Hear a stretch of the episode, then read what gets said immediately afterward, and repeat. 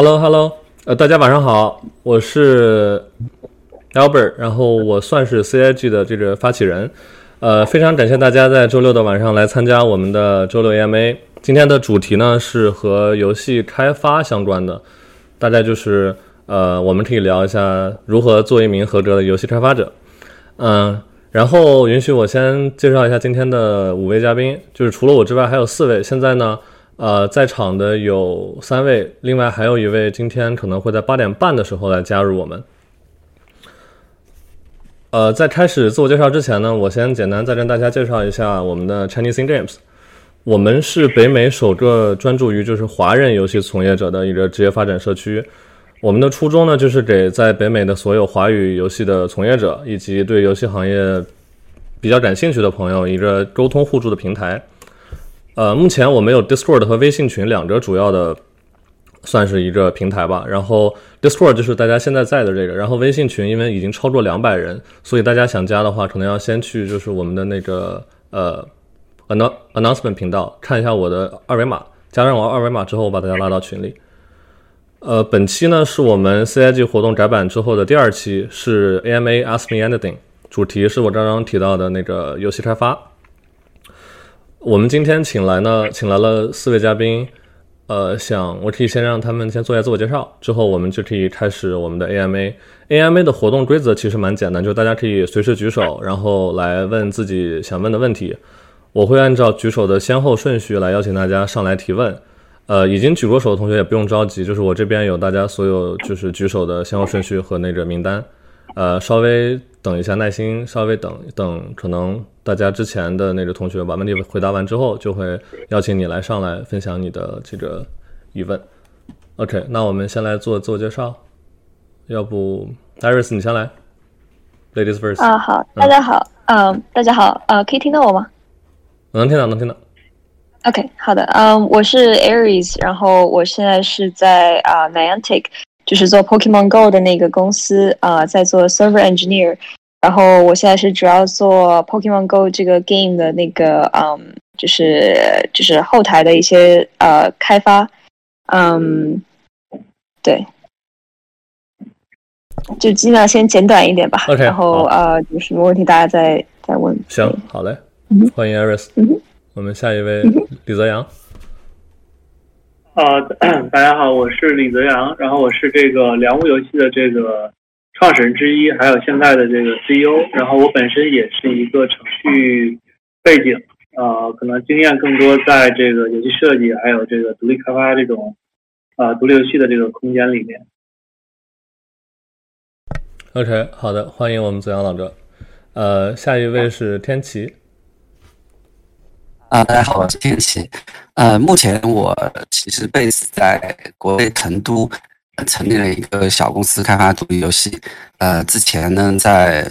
北京完美世界引擎中台做过一段时间，在之前在小米做过一段时间。就是对虚幻引擎这边，主要是其实引擎魔改渲染部分多一点，gameplay 少一点。然后曾经一度是呃差一点去 Oculus 上班，然后没去成，呃还有点残念，就是这样子。OK。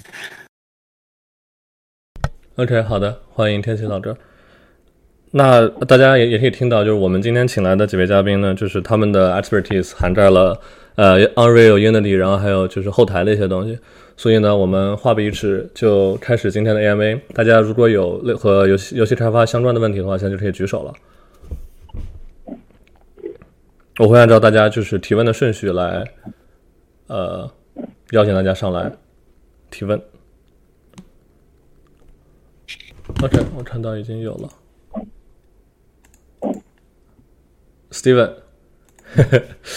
我们的老朋友了。Hello，能听到吗？能听到。哎，谢谢大家来做这个 AMA，太棒了，期待已久。然后问的问题是啊，可能每个人都可以回答一点，如果知道的话。就是我们也是做独，我也做独立游戏的，然后但是就是基本都在程序这边，然后跟美术小伙伴合作的，就是次数也比较少，然后每次就是也没有找到过大佬级的人物，所以就都是自己探索着来。然后所以就想问问，在大家做这个独立游戏开发的过程当中，现在你们用的这个美术的整个 pipeline，就是这个管线，就是这个工作流程，大概是一个什么样的一个流程？用了哪些工具啊来辅助大家这个流程？啊，如果就是也当然分二 D 跟三 D 了，可以具体就是有哪个方面经验就可以说哪个方面都可以，谢谢。OK，好的，感谢 Steven。呃，这个好像是关于就是独立游戏，然后另外是主要美术方面，我不知道大家谁对这方面比较比较有研究，可以。呃，我我先说，呃，我先说一下，呃，基本上的问题是说这个主要集中在美术管线上是吧？尤其在独立游戏开发的时候，啊、其实我的感受是，我看都做的是那个 pixel art 的，对吧？对我们像素会多一点，但是这个呃，我们当然也不限制说大家一定要做像素啊。呃，我的我对这块感受是呃，其实如果你游戏体量不是很大的话，就是好像这个 pipeline 这个事情不是特别重要，就是更多的可能还是一个人与人之间的这种合作的这个这个感觉。因为你如果团队很小，比如说就三五个人，然后这个呃，然后你的美术其实又不是特别复杂那种，对吧？就不是说。呃，我又要 rigging，然后要动画，然后要三 D，就是这种 full scale 的这种制作。那其实你的环节并不是很多。如果是像素的话，那可能整个游戏可能一个人甚至可以搞定，一个美术可以搞定，就是动画，然后角色、场景啊什么。呃，然后如果是稍微复杂一点的，比如说 low poly 三 D 这种，那可能你需要呃动模型和动画有点分工，但是它应该也是一个特别紧密迭代的一个一个过程。反而我觉得过多的这种。就是说分工啊，这种这种开发上的这种边界会造成这个迭代速度变慢。呃，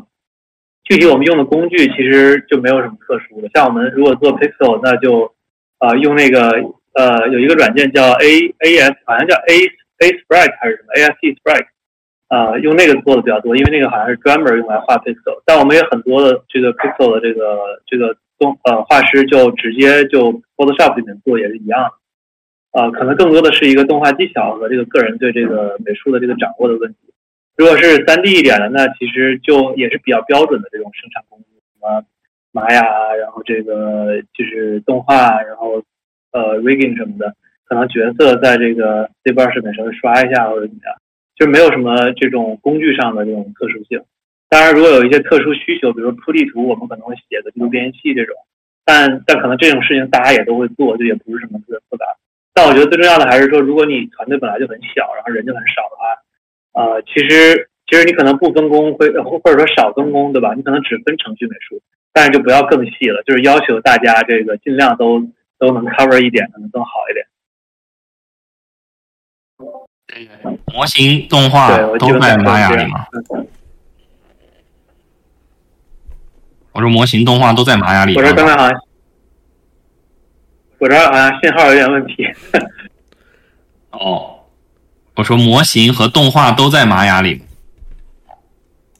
谷歌。呃，李泽阳他好像因为他在国内，OK，他可能要断联一下。那没事，先先问问天天天奇吗？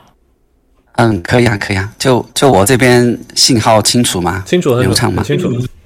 嗯，好，是这样的。其实这个话题我还。还最近正是我们怎么说呢？正在折腾和纠结的一件事情吧。因为我们做的项目相对相对比较硬核一点，走的是虚幻标准 PBR 的那一套。就标标准 PBR 那一套呢，看上去似乎只要你遵循那种标准流程建模，嗯，然后比如说他们在呃 Substance Painter 里面去做材质，然后导出什么 Base Color 啊、Metallic Roughness、AO 这几张图，然后进引擎，就好像一切就万事大吉。但实际上我们还是掉了蛮多坑的，因为它可能在这个 Painter 里面做的效果，到了引擎其实呃区别蛮大，或者说它在 Painter 里面做的效果，它的那个模型精度以及贴图轻度其实是呃特别高了，特别高的。到引擎这边，由于贴图精度呃达不到，或者说做的那个模型，比如说一个巨大的山体实在特别大，所以其实我们还需要一些蛮 trick 的效果，能够把就是设计师在原画以及在这个呃他在 ZBrush 里面做了高模的一个效果还原出来，就还有蛮多 trick 的，比如说用用比较多的那种细节法线贴图，或者说细节的 base color 贴图，或细节 base 那个 roughness 贴图，然后加上一些什么根据距离去不同的这种噪音贴图去混合，就说在材质层面，在虚幻的材质层面，可能要呃折腾的工作比较多一点。就说可能每个团队他在这方面，如果他是做这种三 D PPR 的这种嗯这种项目的话，我觉得这一块可能还是跑不了。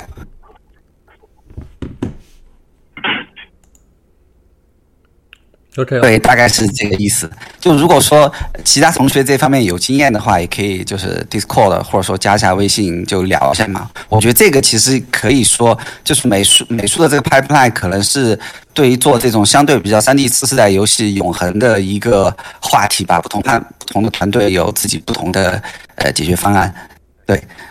，OK，好的，非常感谢天琪的分享。呃，就像呃刚刚天琪说的一样，大家如果在座这位对这方面有有有自己有自己独特见解的话，也欢迎直接举手，然后我可以把你邀请上来做 speaker，大家一块儿去来探讨。Steven，就是你还有别的问题吗？还是觉得？哦，没有了，谢谢。OK，好，我有别的问题，但是留给别人先问问吧。嗯，OK，好，行。那我们下一位是 OK，圣杰。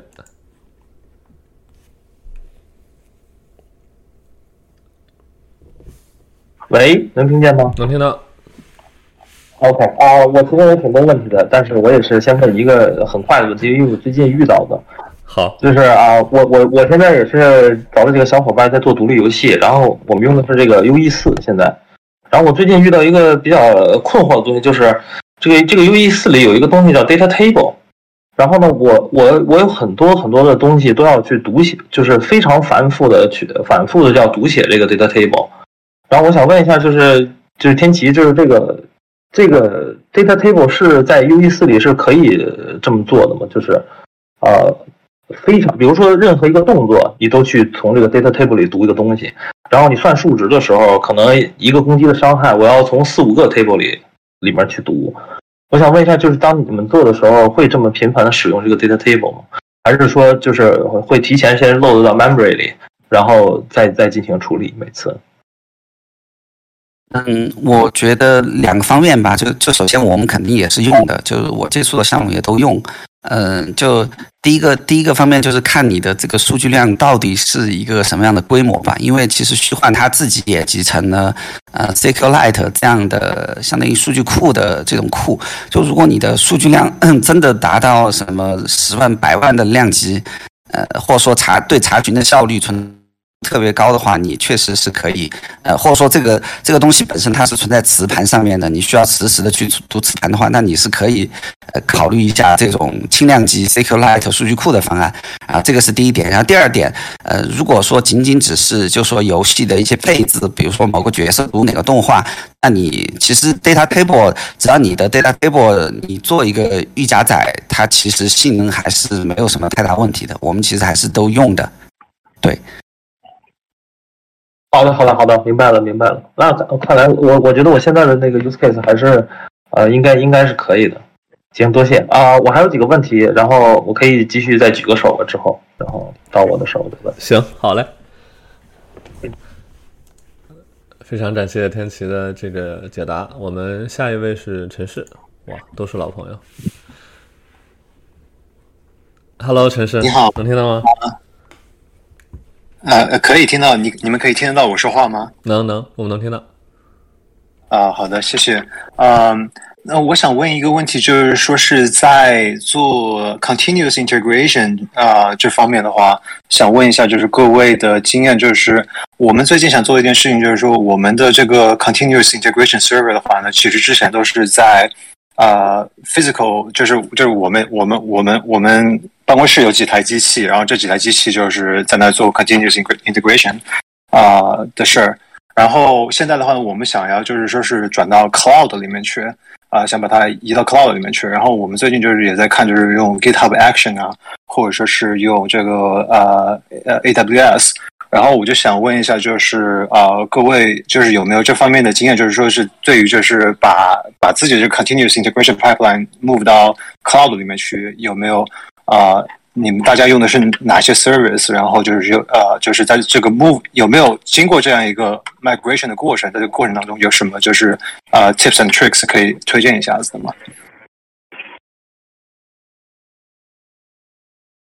？OK，好的，非常感谢陈氏的提问。这个问题，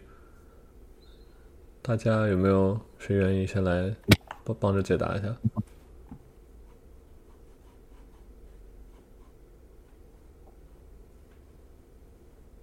呃，我可以我可以随便说一下我们之前的用的一些经历吧。就呃最开始的时候我做 Unity 的游戏的时候，我们尝试用过 Unity 自己官方的那个 CI 的方案，相当于你把你整个呃 GitHub 的项目工程的权限开放给它的服务器，然后它的服务器定时的去给你做 build。然后后来就是觉得实在是太慢了，就对 Unity 或者说虚幻这样的工程，它的工程体量蛮大的，你。动不动就是，嗯，就可能因为我们是做次世代嘛，可能动不动那个工程的体量就四五十 G、五六十 G，这个对于云的话，说实话不太撑得住，所以我们之前基本上还是都是就是公司内部或者说工作室内部有一台物理机去跑我们自己写的呃打包或者说更新或者说这个代码 check 的脚本，大概是这样子，所以其实我们没有用过云的服务，嗯。对我们也是这样子的，嗯。哦，好的，好的，了解了。对，我觉得就是，因为我们最近就是看 GitHub Actions 的话，就是说它的它它提供的机器的话，就是配置也比较低，然后它可能就只能给你就是八个 G 的那个 memory，然后硬盘的话，大概可能只能只能给你十六 G 这样的，所以你的这个 project 本身就如果就是，但我但我们 project 体量比较小。啊、呃，但是我可以感受到，就是说，如果是你四五十个 G 的这种大的项目的话，那确实那些机器应该跑不动，然后。对，好的啊、那呃，暂时没有现其他问题来呃，给其他小伙伴们。OK，好嘞，谢谢陈氏。呃，我想再跟就是我们之后进入这个 A AMA 的同学说一下，我们今天的活动是 Ask Me Anything，所以大家如果有对游戏开发呃，相关的问题或者是疑惑的话，都可以举手，然后我会按照大家举手的顺序来邀请各位上台去提问，然后嘉宾也会尽他们所能去解答大家提出来的问题。OK，哇，看到瞬间多了好多。行，那我们，呃，那我们先让先让这个杨英仁先来问吧，就是呃，Sophie 先来问，因为 Steven 和 Smart 他们呃和圣杰之前已经问过了。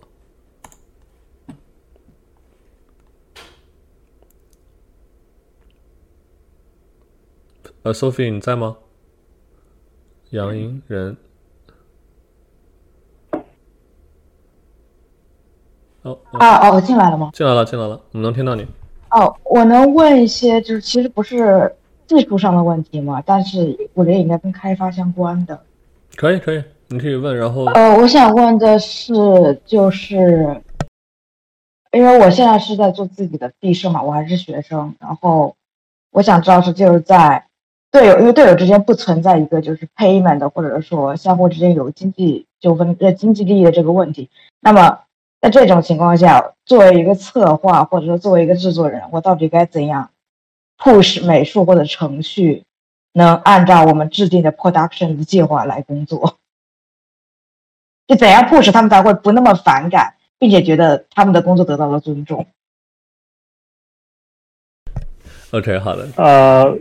我我我刚才我我感觉这个应该跟我有有点关系，然后我感我前面有稍微有点没听清楚，是说从一个策划角度。怎么样促使你团队其他人，然后能够让他们不反感？如果你们这个不是一个雇佣关系的情况下，是这样吗？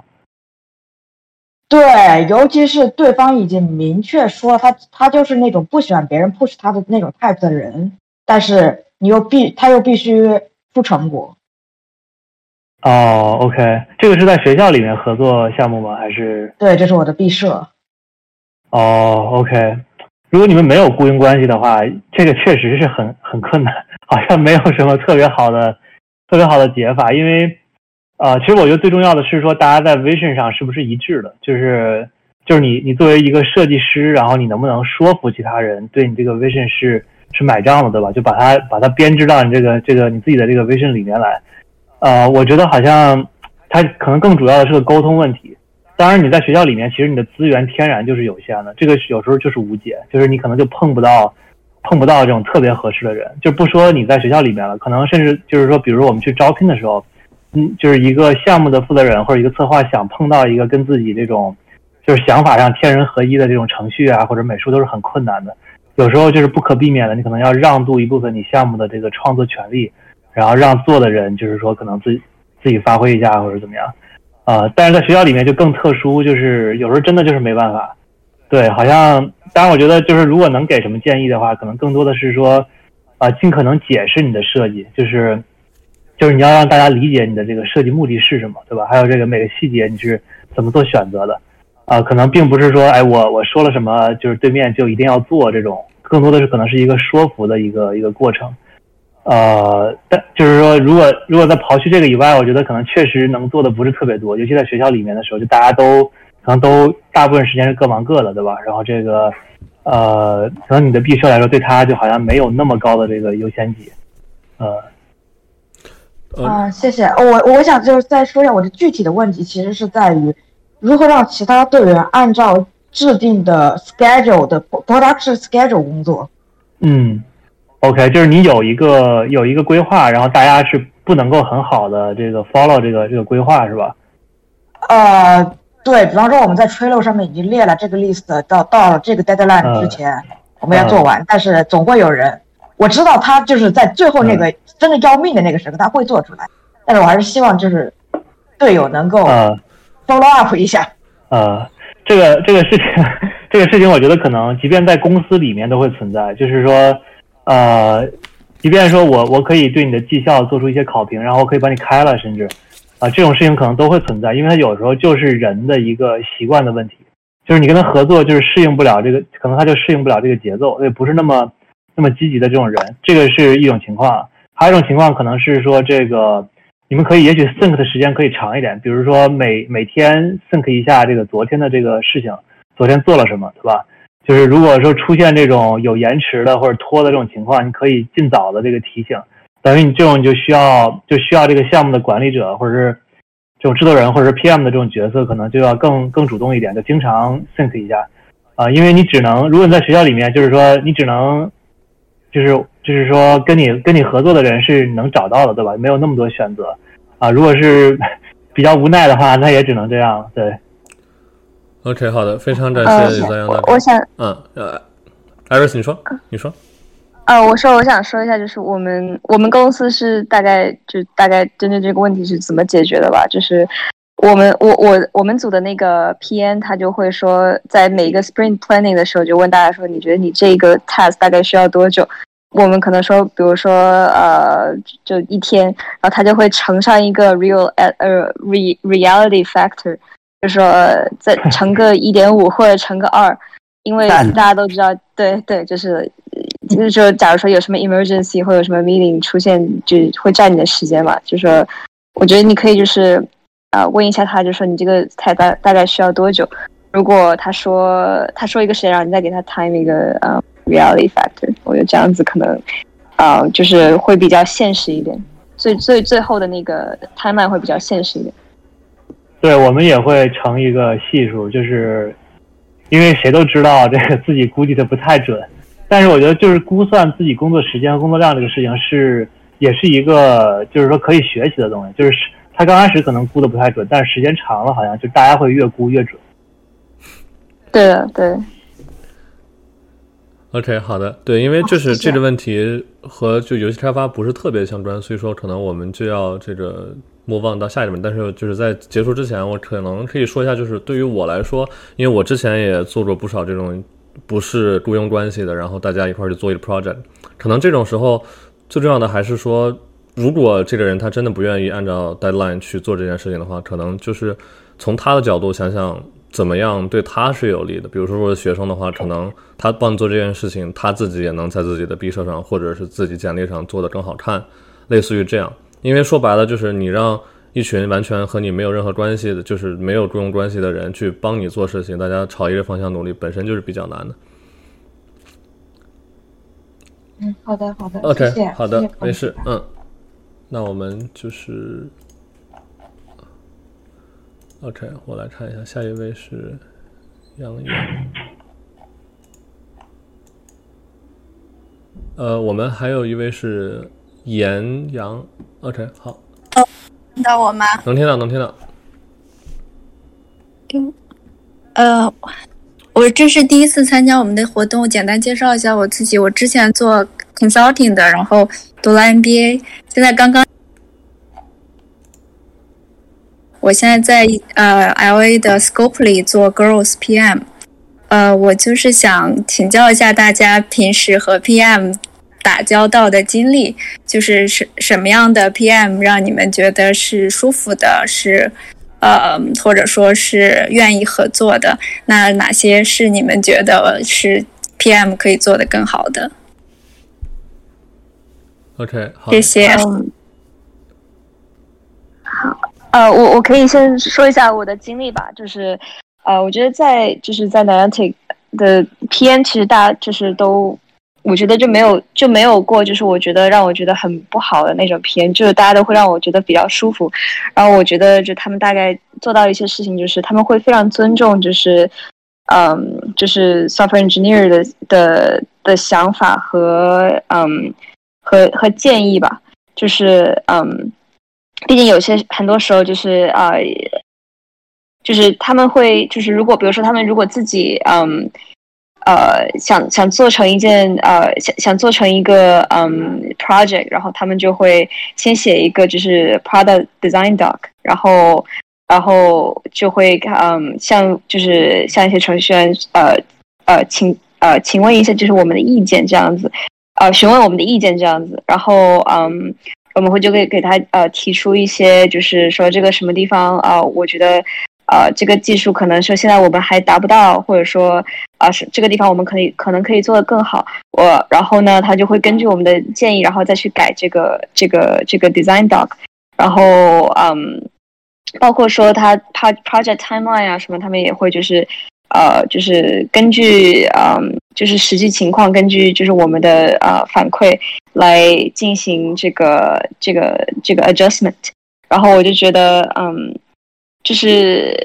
如果就是我觉得这样子的话，就会让我们觉得就是嗯，他给他给的一些就是要求啊，就不会觉得非常的不合理。呃，就是会觉得嗯，也会觉得就是在这个地方就会觉得很呃 empowering。就是啊、呃，自己的自己得到了尊重，然后啊、也会就是非常就是非常喜欢和对方合作这样。谢谢。哎，我想就是问一下，就是我因为我理解的好像 PM 在很多公司它定位是不太一样的，就是说有些好像是会涉及到具体的这种设计啊，然后产品的这种这种呃设计什么的，有些好像就是更主要的是一个这种整体的这种进度跟踪管理的这个性质。就一般在游戏公司这个语境里面，这 PM 的这个职职能范围是什么样的？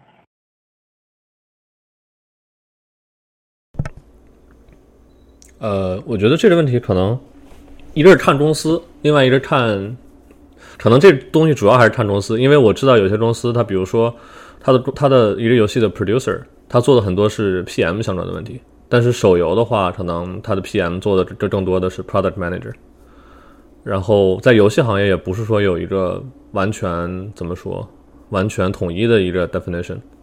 包括有些公司，就据我所知，它可能名义上来叫 product manager，但是其实它做的很多是 P 就是 project management 的事情。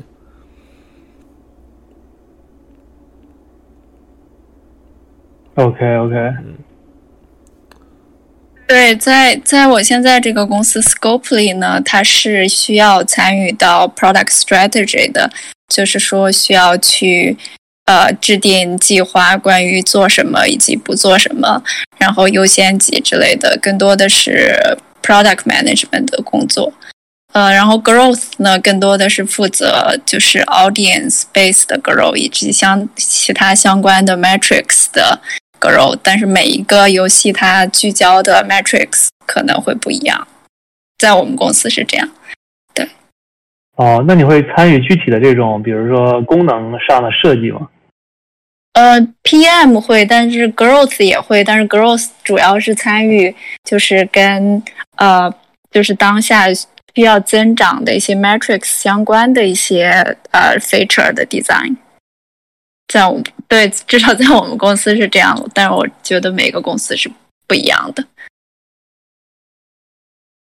谢谢，那谢谢大家的分享。反正我是一个行业新人，有机会希望跟大家多交流。好的，好的，非常感谢你的提问。那我们就来下一位同学。我们看到下一位是 I I G A N Design 这位同学，在我们的，他现在有在听吗？Hello。这位呃，ED Design，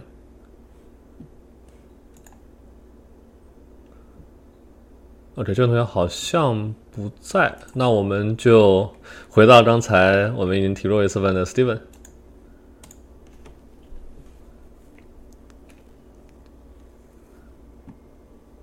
哎，Hello，那个我的问题还是跟美术有点关系。那刚才说的是美术管线，那我现在想问的问题就是。呃，泽阳可能跟天琪，就是你们团队怎么一开始怎么选招的美术的这个人，就是怎么是主美啊，就是最主要的那个人，就是能够等于是帮你们把其他的人的这个管线都理顺的人，怎么找得到？啊，要不我先我先简单说说，就是。呃，因为我们其实公司内有很多很多不同的项目，然后每个项目其实都有一个就某种意义上算是主美的这个角色，就是他定义了这个项目的美术风格。呃，然后我们招法，因为我们是这种就是就是偏向这种独立游戏这种团队嘛，然后我们资源也不是特别多，呃，然后每个每个项目团队人也不多，所以我们招人的时候可能倾向于说，啊，我不追求某种特定的风格，也不追求某种特定的制作方式，而是在我能找到的人里面找一些。呃，就是说，我觉得他在某个方向做的非常有特色的这个，就比较风格化、非常有特色的这种人，啊，那他过来之后，其实我就是说，我们从项目角度并不要求他一定要画什么，而是充分发挥他自己擅长的这个这个风格，啊，然后就以他的这个风格为主，就我们不跟美术来争夺这个美术的这种大方向的这个这个主导，而是说，哎，你画什么我们就接受什么，只要你在那个方向上有比较高的这个完成度。啊，那就那就可以啊。至于管线这个事情，其实就还是刚才我提到，就是说我们其实没有那么强的那种管线的那种概念啊。因为比如说你出图啊，然后怎么动画这些，其实可能就是大家进入项目之后啊，其实你具体用的工具啊。如果你用 Fine 什么的，其实这个流程就很短，对吧？就是切图，然后这个动画大家分一下就可以了啊。如果是像素的话，呢流程就更短，那就是可能一两个人就就全都搞定啊。如果是三 D 的话，呢可能就是。呃，我们会先肯定还是要先找这种设计和这种，呃偏定义风格的这种美术，然后再是这种动画和模型的这种这种角色。明白了，谢谢。能分享一下怎么找到元气骑呃元气骑士的主美的吗？呃，元气骑士其实呃，其实那个那个美术是我们就是我们，因为我们之前在做梁屋游戏之前还有上一家公司，然后那个公司我们后来是就是说没有做下去就解散了。然后解散之后剩了五个人，然后我们重新开始做的时候，我们之前的一个美术就直接就参与到那个原因骑士，就作为那个项目的主美。但是他在画那个项目的时候，其实他之前是没有画过像素的，啊，而且原因骑士的那个像素其实从这种可能比玩比较多像素游戏，或者说比比较喜欢像素风格的人这个视角里面，不算是做的特别好的，啊，所以其实这个这个事情没有想象的那么那么严重，就是好像。啊，你需要一个特别隆重的一个一个一个一个主美，或者说一个能力特别强的那种主美。就我觉得好像做独立游戏，你只需要有特有特点就可以，你不需要那种，就是说特别资深的那种人来来搞。因为我觉得这个技能天花板可能没有那么高。因为我没有找到那个来那个 resource，就是从哪个地方去招。啊，你们是有一些，就是比如说在 Art Station 上那个什么吗？呃。我们什么渠道都会用，就是因为我们在国内嘛，然后这个可能我们早期的时候，一些主要的渠道包括，呃，包括这个这传统的招聘网站，比如说像 Boss 直聘这种，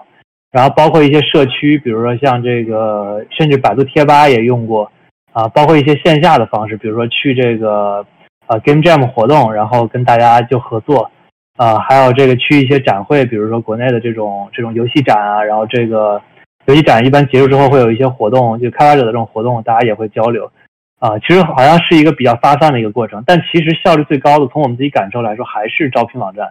就是就是就是，虽然它可能你觉你觉得它可能针对性没有那么强，但是最后发现，其实大部分人还是或多或少还是从招聘网站过来，就他至少可能在招聘网站上看到过你，啊，然后当然我们也是因为这个，呃，就是后来招聘的时候，因为有一些作品，所以可能大家就是说对我们可能会更熟悉。啊，但是在做原型实之前，其实更多的还是这个招聘网站，还有就混一些线下社区这种。谢谢谢谢。OK，天琪能分享一下吗？嗯嗯，就可能我们不太一样吧。我们就是就最开始说想做这个项目，然后可能就前同事或前前同事，呃，他就愿意参与进来。就就我是这么想的，就是就如果。你做的是独立游戏，或你做的是一家创业公司嘛，就肯定跟之前在大厂是不一样的。你必然存在一个，呃，资源极度匮乏。就起步的时候一定是资源极度匮乏的。就是如果说你真的想正儿八经去招一个大神主美，可能你开不就作为你初创阶段，可能是开不起这个价的。我觉得可能这样的情况应该会存在一段时间。随着随着项目往后面走，可能有投资有盈利，可能能够越来越招牛逼的人。就可能对于我们来讲，可能就稍微幸运一点吧。就可能之前认识的前同事，就他的就从从，因为竹美主要还是从源头上嘛，就可能从盖色原画的角度，就确实还是有有一位就说在盖色原画方面确实特别牛的同学愿意参与进来。就可能对于我们来讲是。比较幸运的吧，大概是这样子。嗯，我能不能总结一下？就是我的理，从你们的这个描述里的理解，就是钱给够了，人就来了，是这个样的感觉吗？嗯，我我是觉得可能独立游戏初创阶段钱是一定给不够的。OK，好的，我们谢谢天琪和泽阳的分享。就是因为其他还有后面还有好几位同学，所以可能这个问题就得先到这里了，Steven。然后之后如果有什么的话，可以私下在群里或者是呃加两位的微信去问他们，好吧？嗯，好嘞，谢谢 Steven。那我们下一位就是张张的呃 e d Design 那位同学，我知道你刚刚聘我说你其实是在的。Hello，哦，来了。啊，不好意思，没事没事。那个，我我这个 Discord desktop 它那个上面的那个 invite 就是挺难看见。然后谢谢大家来。然后我是一名在校学生，在读计算机。但是呃，我就是去年其实才决定想要进游戏行业，因为就是一自己一直很喜欢画画，虽然就是。后来读计算机，但是还是很想把自己的兴趣还有很喜欢游戏的兴趣结合在一起。但是我就觉得自己的 skill 就是因为读的是计算机嘛，然后我在大学就是呃没有游戏 entertainment 这种项目，所以只纯 computer science。所以是呃，我就觉得想问问大家，start 就是刚开始的时候。是怎么决定去做游戏，而不是纯粹做 software engineer？因为我觉得我大多数朋友都是在做软件，而不是游戏。然后这个选择我觉得挺难的，而且呃，因为我们学校就是没有针对游戏这种项目嘛，所以就想问问大家开始的时候 是怎么做这个决定的？谢谢。OK，好的，这个问题确实是我们今天本来也想跟大家讲一下，就是大家呃是怎么进入做游戏开发，然后另外就是包括比如说本科的时候学的什么专业啊，然后怎么样算对口。嗯，我可以先说一下我的经历吧。呃，我大概是二零一六年毕业的，然后那个时我本科学的就是计算机，就是 CS。嗯，然后那个时候其实我刚毕业的时，刚毕业之后。完全没有想过想要做游戏，然后当时是去了大摩 Morgan Stanley，然后做了两年的，就是呃 software engineer，然后然后就觉得 OK，我然后然后一个机缘巧合，大概就是其实我之前也不玩游戏，然后就那个时候突然间就是你知道，就国内的那个手游吃鸡很火嘛。然后我就开始玩，然后就觉得哇，就是如果我也能够去做游戏，那就那就就觉得挺有趣的，就是就是肯定比就是在大摩当时做 software engineer 有趣，对吧？然后我当时就，然后我当时就呃自己去学了 Unity，虽然最后现现在也没有用上，呃，就是自己去学 Unity，然后就发现哎，就是做做游戏好像就是挺有趣的。然后然后后来我就裸辞了，嗯，裸辞了 Morgan Stanley 之后，我就搬来了硅谷，然后当时就开始找工作，然后找工作的时候就发现，嗯。就是嗯，就游戏公司会就是自己来，就看到我的 resume 之后就会来 contact 我这样子，然后，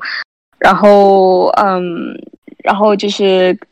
过了他们面试之后就会，然后我就记得当时很印象很深，就是在跟 Niantic 面试的时候，他们就说就是看到我就是有自己有兴趣去学 Unity，然后啊，虽然说我的就是。我的我的背景还是做就是嗯 backend 嘛，然后他们就会觉得就是说非常的跟他们公司就是非常吻合，因为他们很希望能够找到就是对游戏有 passion 的人，然后我觉得就是可以，就是我的建议可能就是嗯，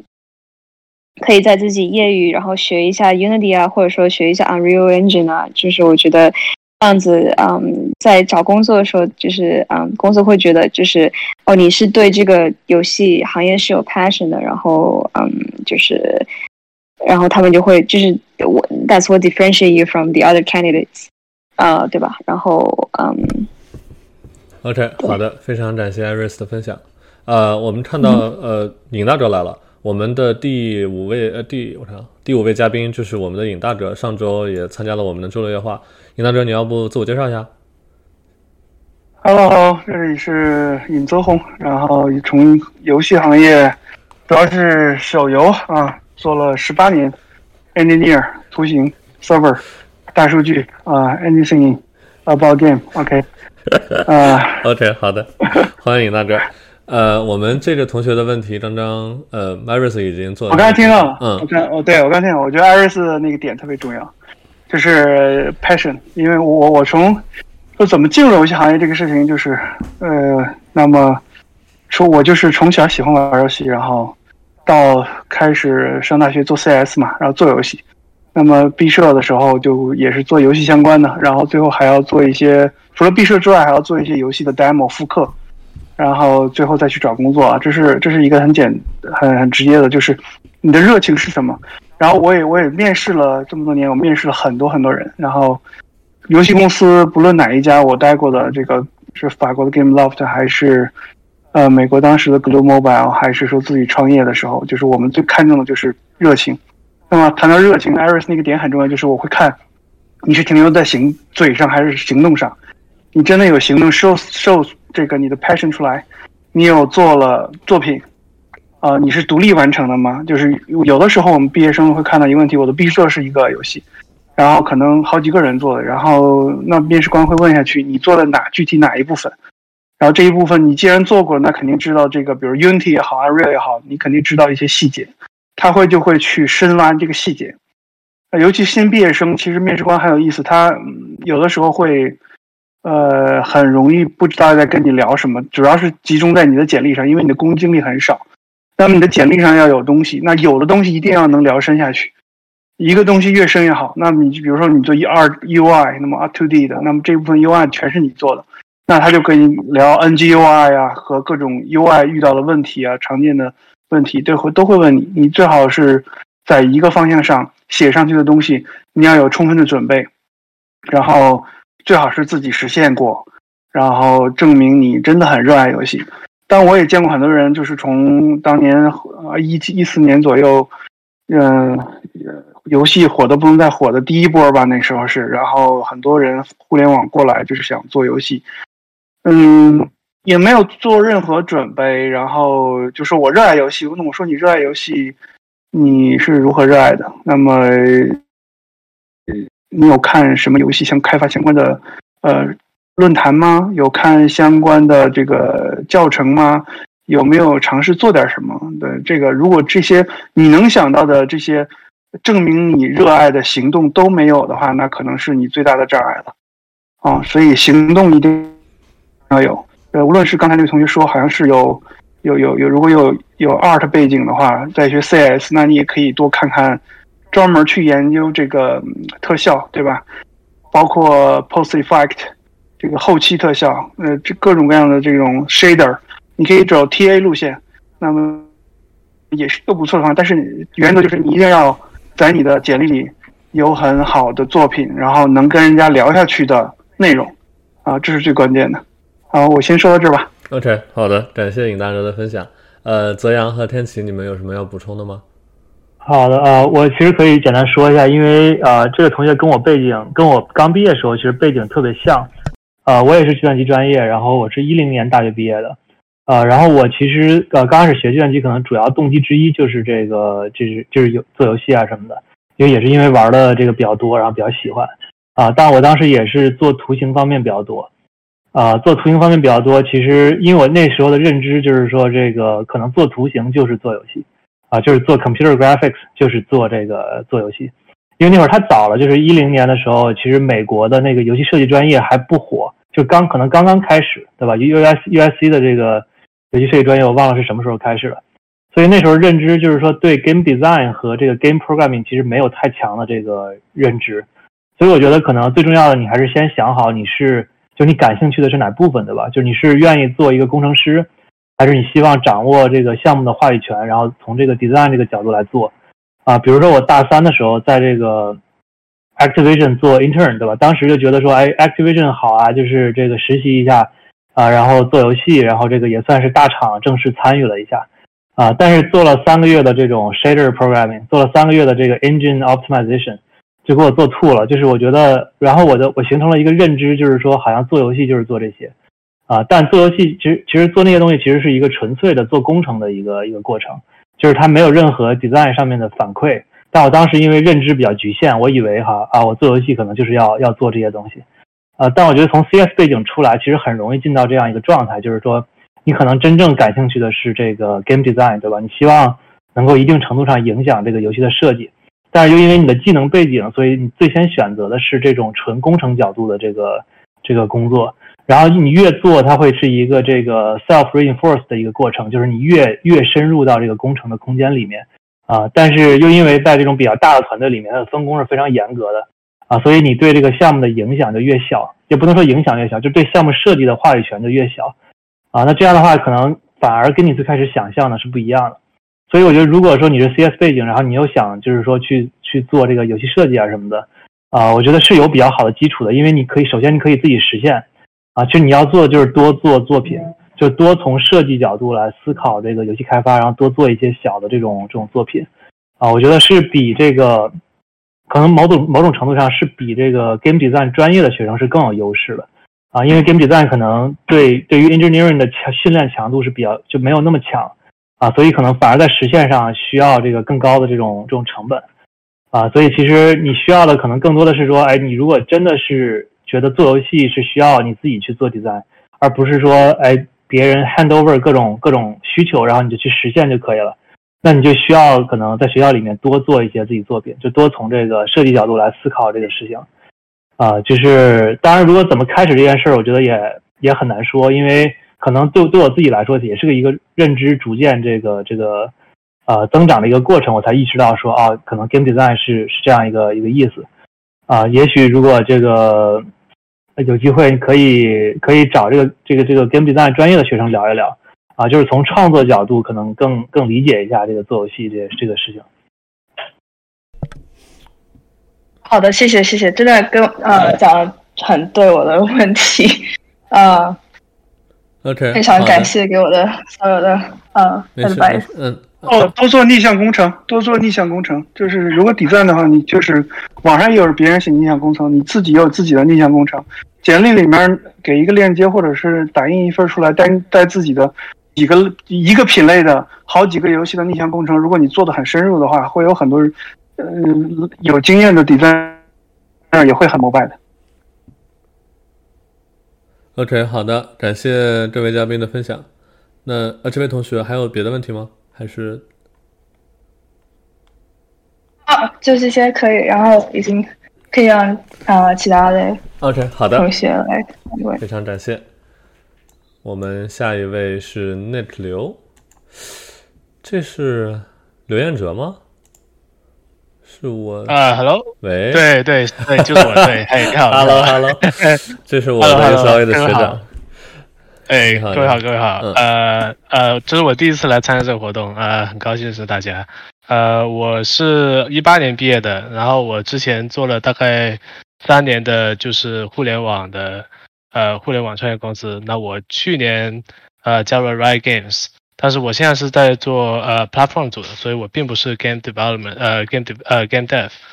所以我的问题就是呢，呃，请问各位有没有一些？关于从呃，就是其实跟刚刚那个问题有点像了，就是从呃 general software engineer 转呃 transition 到呃 game development 的这么样呃这么样一个经验。我现在在考虑的就是在呃尝试一些 Unity 的 2D 游戏的复刻。那我是想从这个开始慢慢开始学。呃，我不知道这各位呃对对对这个对这条路呃有没有什么意见？谢谢。OK，好的，这个问题感觉其实真的大家应该会有很多可以聊。我们谁先开始？啊，我我可以我可以接着说一下，因为呃，其实某种意义上我也算吧，但是因为我们是自己做公司，所以可能我们更灵活一点。就比如说，如果我想去做游戏设计，可能因为我们是自己公司，所以我们可以自己说了算。但如果你比如说在 Riot 内，就是想从一个 engineering 呃 position 转到一个这个 design 的位置。估计这个门槛应该还是挺高的，呃，但是这个如果说从做这个二 D 游戏开始，对吧？就先做一些练习啊什么的，我觉得是，呃，我觉得是确实是个路径，就是可能大部分人也都是靠这种方式来积累经验的，比如说去参加一些呃 Game Jam，然后做一些自己的这种想法，啊，我觉得最重要的还是说，呃，可能复刻是，就是说你刚开始可以做复刻，啊，复刻我觉得是，但我觉得复刻更多的是一种技术方向的练习，就是你只是熟悉它的这个制作流程。而不是从一个设计角度的这种创作，我觉得最重要的还是做一些你自己的想法，就哪怕它很小，就是这个你也最好它也是一个可能有一些设计角度的，就是所谓设计角度，就是说你基于你的一些呃游戏体验，你觉得某类玩法可能有一些改进空间，对吧？或者说有一些这种变化的这种空间，啊，它不需要那种开天辟地的新颖，但它需要有某种角度的这个发展，就是我觉得一个比较容易获得这类灵感的方式就是。啊，可能先做一个自我诊断，就是说你自己最喜欢玩什么东西，就你你花的时间最多的是哪类游戏啊？比如说策略的，或者是动作的，或者是这个啊，或者是什么四 X，或者是 MOBA 也好。当然 MOBA 可能比较特殊，就是如果是单机游戏，我觉得是比较容易的。就比如说你你可能玩了很多很多某一类型的单机游戏啊，但你你就会形成一种潜意识的一种一种知识积累，对吧？就是说你知道这类游戏大概的套路是什么样的，然后设计设计标准是什么样的。但是你可能再发掘一下你对这类游戏的一些不满足的点，对吧？就是可能有一哪怕是很小的一些点，啊，然后你想办法，比如说通过一个比较简单的原型来表达这个这个这个设计上这种差异化。我觉得说的可能有点抽象，啊因为我觉得时间也不是特别多，我就就只能这样概括一下。如果是想了解这个细节，我们可以可以再交流交流。我就但我觉得最重要的还是说，啊，你发现一些你自己的这个设计上的这种理解和你觉得可以差异化的地方。然后你通过自己原做原型来来表现这个事情，来表达这个事情，啊，就最好是复刻。我觉得是刚开始可以做，但是时间长了就不要老做这种复刻，因为我觉得它会给你一种我在做游戏的幻觉，但其实你没有在做设计，就因为它的设计负担是很轻的，你不需要做很多选择。明白了，明白。我们其他嘉宾有没有想插兵的？我来说一下，Two D Game Never Die。二 D 游戏其实很好的入门的手段，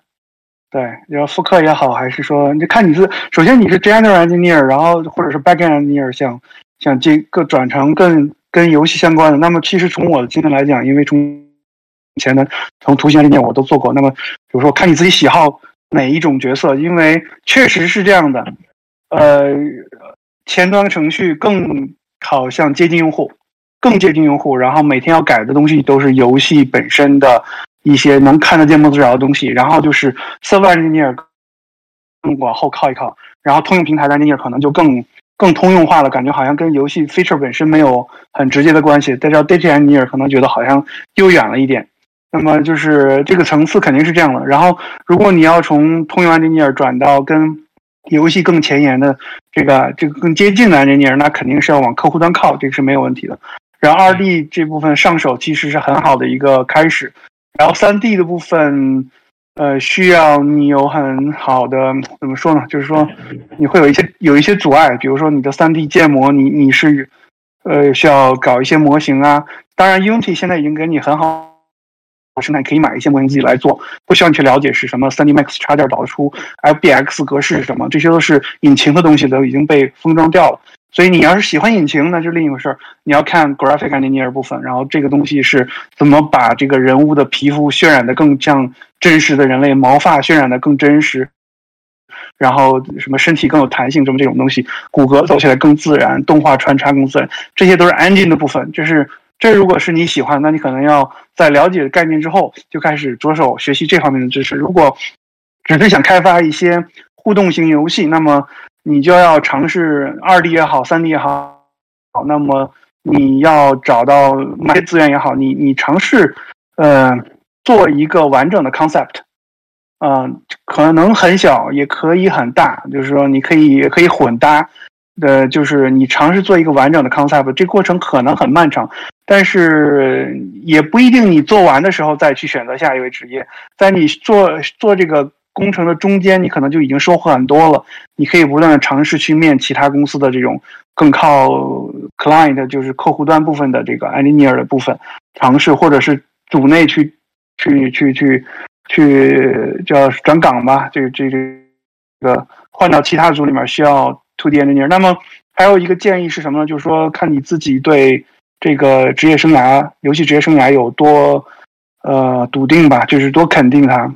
那么，呃，通常游戏团队中有很多高手，他们已经在客户端这里面有各种各样的专长了。那么，你要找到一个职位，先进去这个 client 团队，那么你可能不得已先去就去打杂做 To D UI，To D UI，然后。呃，好，不是说 To D U I 就技术含量很低，其实人们往往误解了这个 To D U I 的技术含量，它对用户的行为的影响、商业价值的影响其实是最直接的。做的好的也是很庞大的一个工程，但是往往很多 engineer 是不太愿意永远卡在 To D U I 上，所以就给很多新人的机会，说我可以先做 To D U I 开始，然后你把 To D U I handle 的又好，然后又解决各种多语言、什么各种 A B test、各种各种框架上的问题。你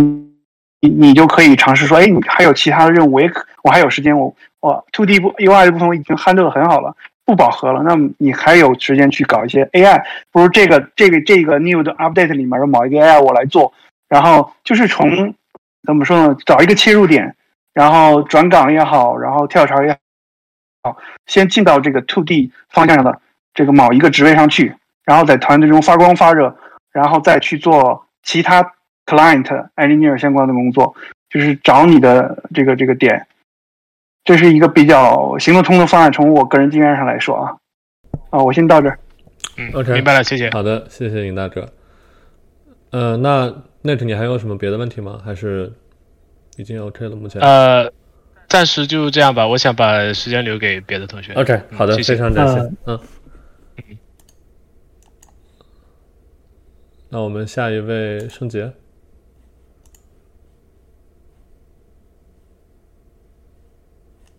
呃，Hello，能听见吗？能。好的，好的啊，我特快问一个最后一个问题，就是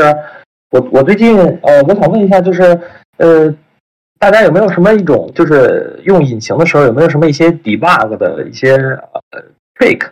就就我举一个我个人的例子，就我现在做了一个，比如说十个人打十个人的一个战争，呃，一个一个规模的打斗，然后呢，它这个物理碰撞，呃，就是就是我所有的武器的近战武器的物理碰撞。都是根据这个武器的具体的那个 bounding box 来碰的，然后有的时候就突然它会有几个人呢会失效，就如果你碰到这种问题的时候，你要你有没有什么好的一种 debug 的方式去入手？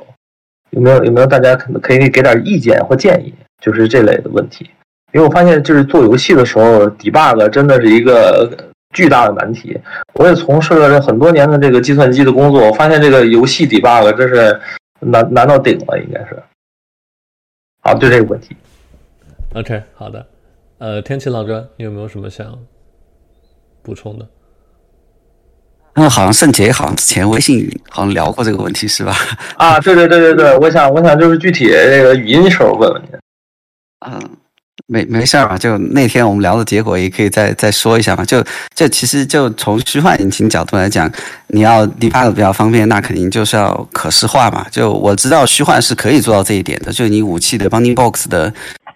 每一帧，它给你绘制出来，然后所有的 trace，所有的 clean。呃，它如果有碰撞到的话，它都可以把当时的那一帧的 trace 的那个轨迹以及碰撞点都绘制出来。那既然是做游戏，那肯定是把所有的东西都做成可视化，对 debug 是比较有帮助的。就比如说你说到那个问题嘛，就可能在那个网络帧，或者说就说游戏比较卡的时候，它帧率比较低，那你可能看到的那个武器的前一帧和下一帧，它的 bounding box 可能隔的距离就比较远，刚好错过了。嗯，中间的那个物体，那就回到主题，就说，呃，如果是虚幻引擎的话，那你就尽量用它的可视化；如果你自研引擎的话，你自己把这一块做一个可视化，应该对 debug 帮助是比较大的。啊，没有了。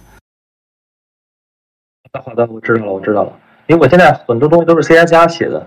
然后就很麻烦让它可视化。我其实我我在想，要不给它弄得不困。哦，你是自己写了个引擎吗？那样来做？啊，没有没有，我用的是 U E 四，但是我大部分 code 都写在 C 加加里了。哦，不过可视化可能就是就确实就游戏，因为它是一个模拟过程，对吧？就是它并没有呃，并不是特别数据驱动的，而且有很多状态，所以有时候确实很难 debug。这个 这个其实大部分方法也就是做可视化的，就是如果有有时候引擎会提供一些这种辅助工具，因为我 U E 的这个经验比较有限，我不知道它能提供到什么程度。但是像 Unity，它其实可以有各种这种可视的这个去 debug 这个 collider 的这种这种辅助的这个显示的方式。啊，好的好的，呃，我我也用过 Unity，我知道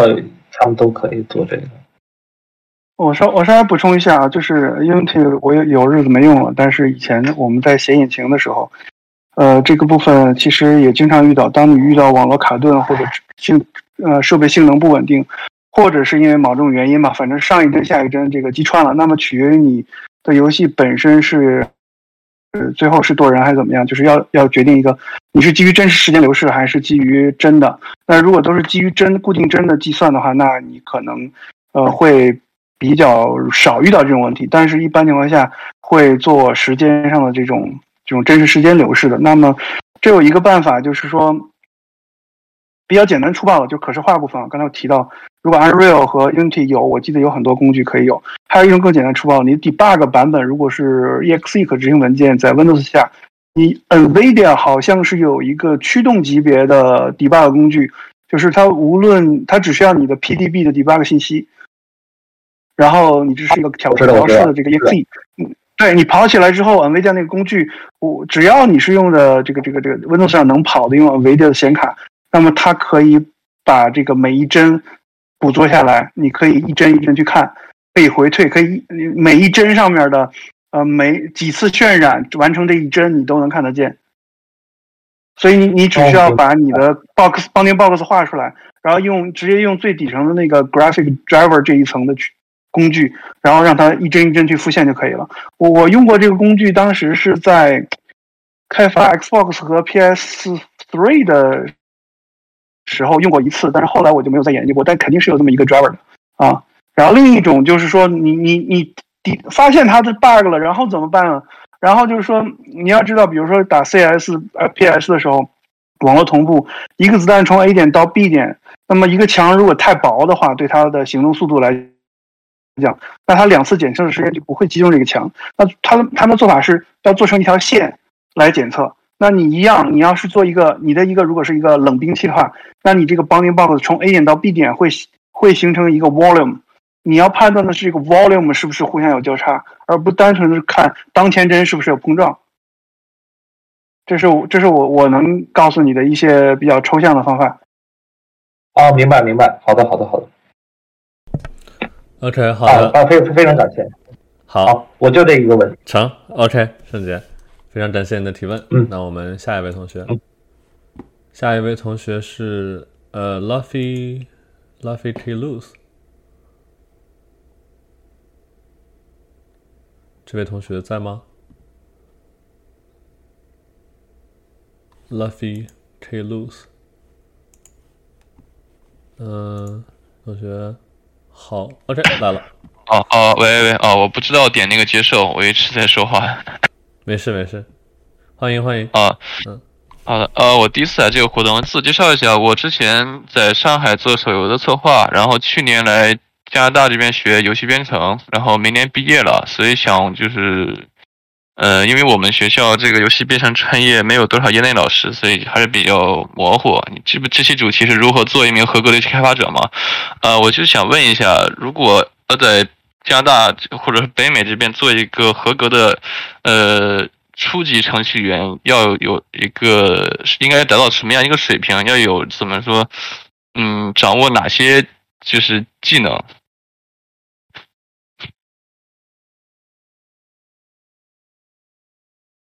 嗯，我想，我想，我想知道这个问题是，如果想成为一个合格的游戏开发者，还是说想成为一个合格的程序员？程序员，因为我还是打算以 game programmer 先进入北美的游戏行业，应该是加拿大的，不是北美，也没有美国的贡献。OK，就是你想做一个程序员，呃，进入游戏行业是吗？对，但是我们专业虽然是 game programming，但是学的很杂，就是。我现在有点迷惑，就是不知道哪些是比较主要，哪些是可以往后放一放的，或者就是不看的。嗯，就是如果你想成为一个程序员的话，我觉得，嗯，首先，呃，有一个自己比较熟悉的呃 programming language，然后再，然后第二个就是要熟悉呃 data structures，然后嗯还有算法。我觉得这也是非常重要的，就是啊，就比较高阶一些的算法也是比较重要的。然后除此之外，嗯，关于游戏方面，我觉得如果你如果你只是想找一个就是呃，就是就是 software engineer 的工作，就是你有这三个之后，然后你再就是刷刷题，然后我觉得就差不多了。呃，然后，但是如果说想要做游戏的话，就是像刚才我们也聊到说要有要有 passion 嘛，你自己在做一些 project，嗯，对我觉得大概是这样子。所以说，就游戏程序初级游戏程序员和初级的程序员其实没有什么不同，还是考这些呃比较通用的基础，是吧？嗯，就是如果你是想做就是 backend 一点的话，可可能也是我们公司就是不。你跟就是跟传统游戏公司不太一样嘛？我们公司其实更像是一个 tech company，就是我们其实主要主要是一个嗯呃，我们主要是个 tech company，然后游戏只是我们的 application。嗯，所以在我们公司的话，就是我觉得更像是我我们的就是招人的标准，就是比较按照就是就是市面上就是招程序员这样子来招，但可能其他人的就是 experience 跟我不太一样。哦，这样，呃，然后第二个问题就是说，就因为北美这边跟国内不一样嘛，国内有那个校招，然后包括社招，它也渠道也比较多，各种的猎头啊，或者 boss 直聘什么猎聘网，可能招聘网站，但这边就没有什么类似的东西，所以说，然后之前我跟就是前几年来过毕业找工作的呃朋友聊过一下，他就是说他在就是通过各游戏公司的网站去投简历，这些就是石石沉大海，完全没有什么回应，所以说就是。如果你找一个初级或者是实习的话，应该是什么途径比较好一点呢？嗯，我觉得 referral 吧，就是在 LinkedIn 上面，就是呃，就是就是呃，加一下自己的自己的学长啊，就是学长学姐这样子，然后然后啊，我就说能不能给我就是一个 referral，或者说嗯。或者说，你看一下身边的朋友，就是呃，有什么在大公司，然后就可以让他也给你一下 referral 这样子。我觉得 referral 最是就是最最简单有效的，就是能够让一个公司给你一个至少给你一个 phone interview 的机会的方式。对，哦，其实就是还还是通过企呃公司的网站发现哪个公司有这种类似的职位，然后通过领英或者什么地方让这个公司里人帮你内推，是这个流程吧？对。对，甚至包括就是这个，就我们现在就就是这个 C I G 也是可以的。就是我们不是有那个，先打个广告，就是我们的不是有一个 job posting 的那个 channel 嘛？就是如果你在里面的话，有很多 job posting，可以就是看一下有什么有什么你比较感兴趣的职位，然后让他们帮你 refer 一下。呃，最后一个问题就是，如果工作找不太顺利，比如可能会有很长的空窗期，这个期间，呃，加一些就是非盈利的，比如 Discord 上找到，或者是推特那种是，嗯，学生啊，或者是兴趣爱好小组这种开发这种非盈利的项目，或者算是独立游戏吧，呃，这种帮助大吗？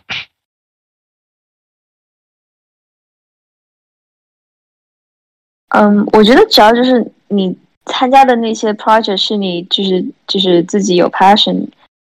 呃的话，我觉得，嗯，就你之后就是这些，就你主要的目的就是你以后能够找到工找工作的时候，然后在面试的时候能够跟别人聊了起来，对不对？就是呃，就你现在自己做的这些 project，所以我觉得只要是嗯能够对就是你之后的面试有帮助的 project，我觉得都可以。对。对，我想我想插一句，就是说这个呃，就是你是如果是程序的话，其实你可能需要能体现出你对技术本身的热情吧。就是你可能除了你标比较标准的这个简历以外，你需要有一点这个作品。这个作品可能不是那种完整的游戏作品，但可能是一些这种技术方向的探索啊，或者是一些这种技术技术 demo，就能体现出你确实会啊比比较能钻研，对吧？就是说你愿意在这个上面投入时间。呃，其实跟游戏设计可能差不多，就是说你如果体现不出来，那你确实就是很难跳脱出来，因为那些比如说官网的那些投递通道，其实它也不是没用的。就是至少我以前在北美找工作的时候，也是通过那种方式，就是我觉得它也不是没用的，就是只是说你可能你需要有有东西能够让你跳出来，这个跳出来可能不是那种常规的说你哎你上什么课，当然这些东西你也得有的吧，就你上什么课你做什么东西啊，可能还是一些你自己额外的投入的东西，就是。呃，对，就是我觉得你需要需要，我不知道你有没有做过，也许你已经做了，就是可能你需要展示一些你额外投入的东西。就是说，比如呃，比起跟着网上的教程啊，做一个什么很基本、很普通的一个 TPS 或 FPS 的一个小 demo，呃，可能去去做一些比较专项的，比如图形学或者是游戏 AI，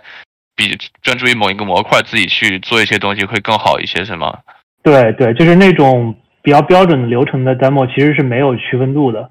对吧？因为那些东西谁都可以做，而且它并没有太强的这个技术强度。最好是你自己去实现一些，比如我随便说几个，不一定你要做。就是比如说，啊，如果你对特效或者你对这个什么有有兴趣，那你可能做一些流体相关的模拟，对吧？就 fluid simulation 或者去自己去实现一些这种比较高强度的这种物理系统，对吧？比如说这个啊什么有很多这种算法，你可能自己需要找 paper 去看一下。啊，如果你对动画感兴趣，其实也有很多类似的这种东西，就是就是你可能需要找一些你自己感兴趣，然后又能区分的去做一些额外的高强度一点的东西，你可能才能够在一堆简历里面可能才能区分出来啊，把你 demo 挂出来啊，哪怕就是如果你不是说对某个特长有兴趣，你可能只是对 general programming 有兴趣啊，那你可以做一做这种，比如说自己做个 engine 啊或者怎么样，其实也是有价值的。哦，好的，我了解了，谢谢。OK，好的，非常感谢这位同学。我们进入下一个问题。下一个问题是 Olivia 赢。这位同学在吗？啊，好，他来了。Hello，Hello，能听到吗？能听到，能听到。好，呃，我其实跟前面很多同学问的也是相关的，就是我我也现在是研究生在读。也是求职相关的问题。然后我在美国本科读的是游戏，但是也有建筑设计的背景。现在是演绎其他的一些更多媒体方向的一些专业在读。呃，想找想找的是 technical designer 或者是 level design 的工作。请问一下，这两个岗位的话，在北美或者在国内需要怎么样的技能？呃，简历或者是作品集？好，谢谢。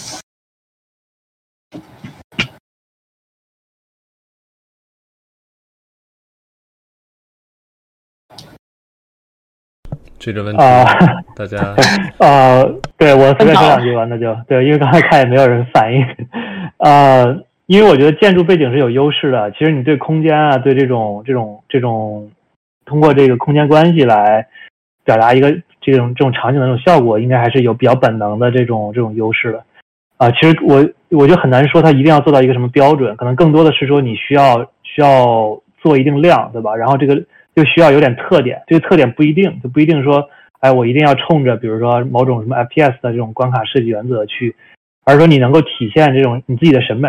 啊，能够体现说这东西是有有是有点冲击力的，对吧？就比如说，如果你用一些这个啊，至少我记得我在上学的时候，我去我去看那些建筑学院同学的这个这个作品，都觉得挺不错的啊。你只需要可能在游戏的这个语境里面，把你这些专业技能能够能够表达出来就行了。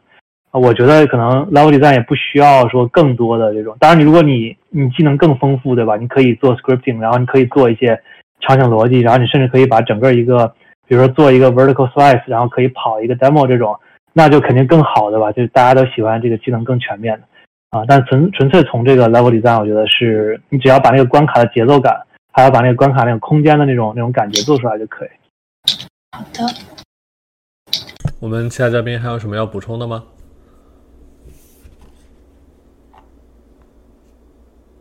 ？OK，好的，那个 Olivia，你还有什么想问的问题吗？哦，我想补充一下我的背景，因为之前前面有提到是南加大这边，然后因为我是南加大游戏读的本科，如果其他同学有这方面想问的问题，也可以跟我交流一下。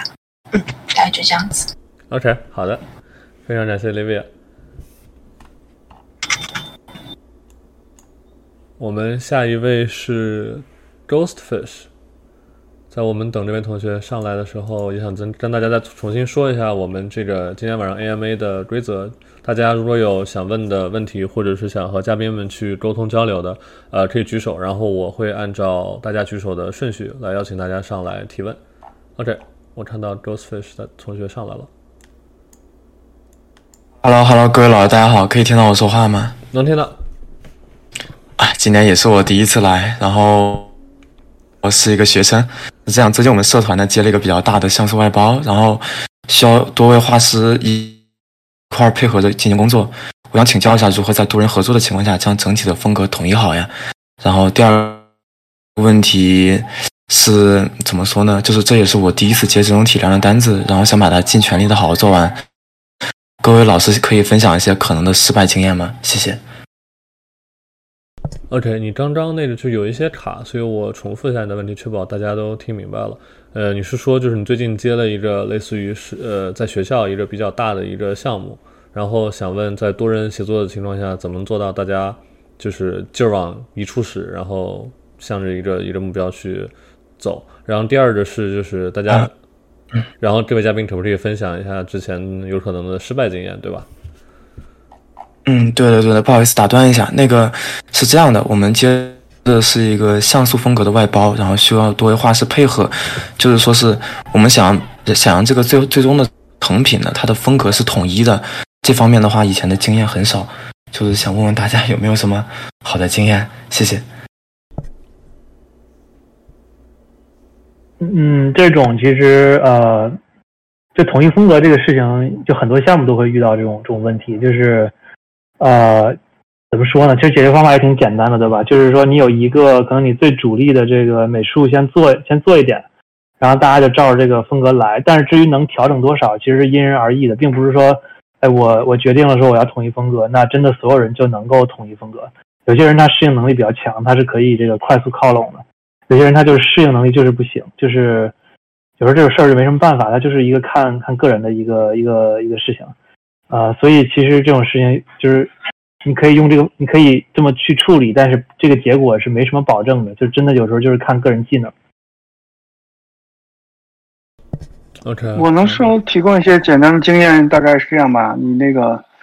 我大家什么技能，你们组团队里什么样技能组合，你得稍微盘整一下。然后，如果能做概念设计，先做一些简单的概念设计，然后从概念设计往下拆。拆分成道具、人物，然后都都都画出来嘛，画出来打印出来，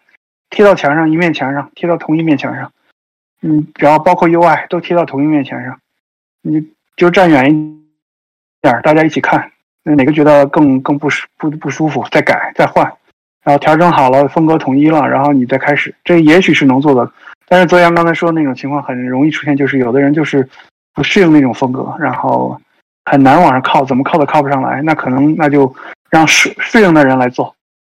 嗯，因为问题比较抽象，很宏观，那么也只能说风格的问题，我只能说到这儿。要说失败经验，那太多了。嗯，如果学生的时候，呃，如果你是 leader 的话，你想办法把你觉得这尽量去鼓舞大家吧，因为你们做好这一个项目，如果真能拿能够放到简历里，也不枉你们对这个项目付出的时间，而且能够作为比较不错的简历上的这个资料，啊，作为敲门砖来使用，多给大家一些画一些饼啊，发挥一下 CEO 的潜质，这是我能想到。对，就包括。比如说，我们现在进行中的那个，就是原因其实还在维护嘛，就然后后面我们也在扩大那个，呃，美术团队的这个人的数量，啊，然后即便是这样的话，就是说我们也仍然，比如说项目上也有美术可能适应不了原其实那个那个风格，就他也以前也是画像素的，啊，但他就是过来之后，我们觉得画东西不错，然后他参与进来之后，就他也还是会发现，就是可能画角色皮肤啊，画一些这种游戏内这种东西是是不太适应的，啊，就是可能需要一个挺长的周期，比如说两个月、三个月这种。啊，那这个有时候就真的就是没办法，就是最后结果可能就是我们先让他画一些相对独立的东西，就是可能不跟那些场景内的东西耦合的那么紧凑，可能画一些这种独立的这种场景啊，或者说啊 UI UI 的这种辅助的这种插图啊什么的，就是也就只能这样了。有时候这种事儿，它确实不是说，哎，你想办就一定能办到的。尤其学生时代。那个学生时代，这个各个大家经历的失败项目太少，容易容易比较脆弱，在在这个项目上，所以你你可以把丑话说在前面，这个跟大家打好这个预防针，就是说，比如说我们今天就是要画这个风格，然后大家选一下，然后如果哪哪个同学更接近我们想要的风格，大家投票决定了，那么按这个风格来走，其他同学要有提前想好，不要因为浪费了你的设计就怎么怎么样，就是。啊，我觉得更多是 manage 大家预期吧。这是个游戏第一个项目，又会遇到很多波折。呃，更重要的是把大家预期调整好。然后，比如说选中了之后，大家往上靠。那么，如果这个人适应不来，嗯，那你就在团队就提前设定好。如果你找到你适合的方向，再调整。不要因为他适合不了这个，然后大家搞得也不愉快。啊，这个所以就得看你们有没有 leader 能够 manage 大家期望，然后这个让大家劲儿往一处使的问题了。好嘞，好嘞，谢谢谢谢谢谢老师。那个刚才李老师说的一个东西，我有点不太明白，就是呃，画相对独立的东西和材质，这个指的是就是画对于整体风格呃联系不大的，还是说是？先让他们画一下，然后看下他们本人的个人风格，然后再做进一步的柔和呢。哦，我其实意思是说，因为比如说，如果你人已经招进来了，就是他不太可能空转去专门去调整，他可能还需要说为项目贡献点什么，但是它可以贡献一些语境相对独立的这种这种视觉内容，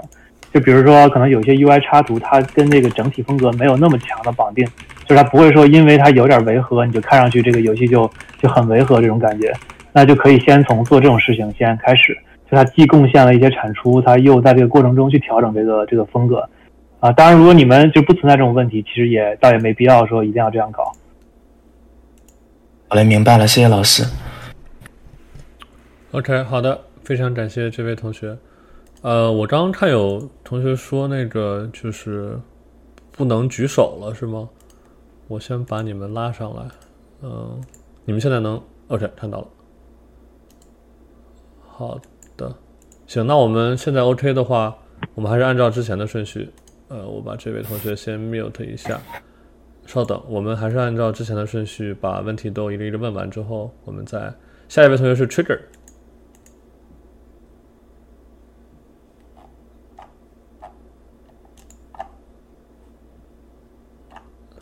嗯，哎，Trigger，你可能需要接受一下。OK，好了。哦，喂，听得到吗？能听到，能听到。啊，大家好，我我是第一，我也是第一次来参加这个活动。我想问一下，请教各位关于 Tech Designer 技术策划的这个职业规划，或者是各位公司中这个 TD 的工作，或者 TD 未来，以及各位如何看待这个技术策划这个职位？因为目前这个 TA 这个职业已经明确了各个路线，但是 TD 的话，貌似没有这种明确的模块划分。我想请教一下各位，谢谢。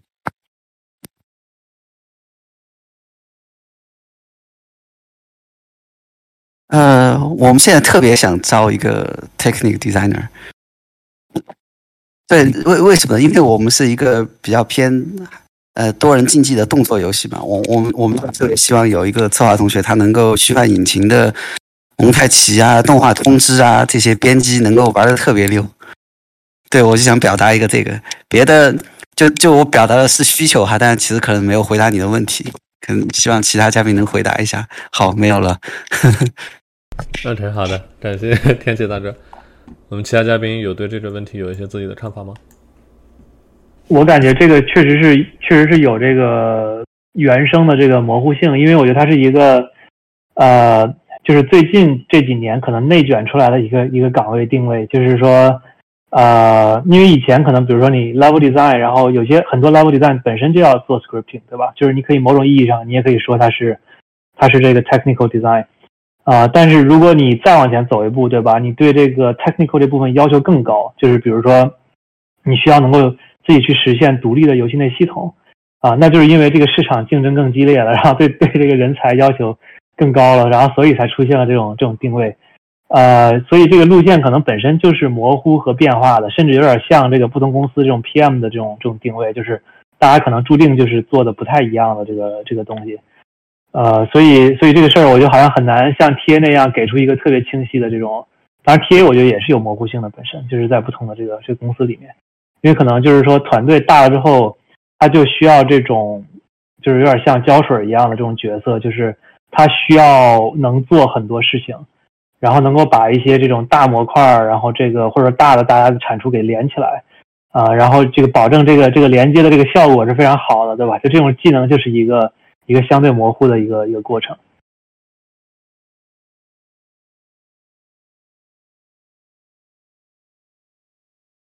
OK，好的，感谢泽阳大哥的分享。我们其他嘉宾还有什么对这个问题的一些看法吗？嗯，刚才他没进来之前，我吓死了。我说我怎么不知道什么叫 tech designer 啊？然后 内内卷出来的 内卷出来的职位，我我也不不知道这么解释对不对啊？但是就是说，确实我们有很多交叉岗位，呃，TA 其实当年也没有，然后后来因为特效这方面要求很高，然后但是呃，逐渐就是这种更擅长程序的这个这个有艺术细胞的同学就会走到 TA 这个行列。然后那么 designer 如果按同样的方式理解，那肯定是也要写一些 code，懂一些数值。是不是？这我不知道算不算啊？甚至因为数值策划一般都是比较做的比较好的，我见过都是 Math 数学专业出来的。这个系统设计上，呃，Tech Design 那如果要会你 Programming 啊，我我刚才随便去搜了一下 Technical Designer Game Job 的这个 Requirement JD 啊，我觉得呃，如果我不是很了解这个行业，给你的建议也是，你就去 LinkedIn 上，嗯，每天或者隔几天刷一刷一个 Technical Game Designer 这些 JD。然后把它 copy 下来，然后把它 requirement 拿下来，然后列一列，总结一下，然后看看他们最重要的是什么东西，呃，然后你再针对性的去看，对，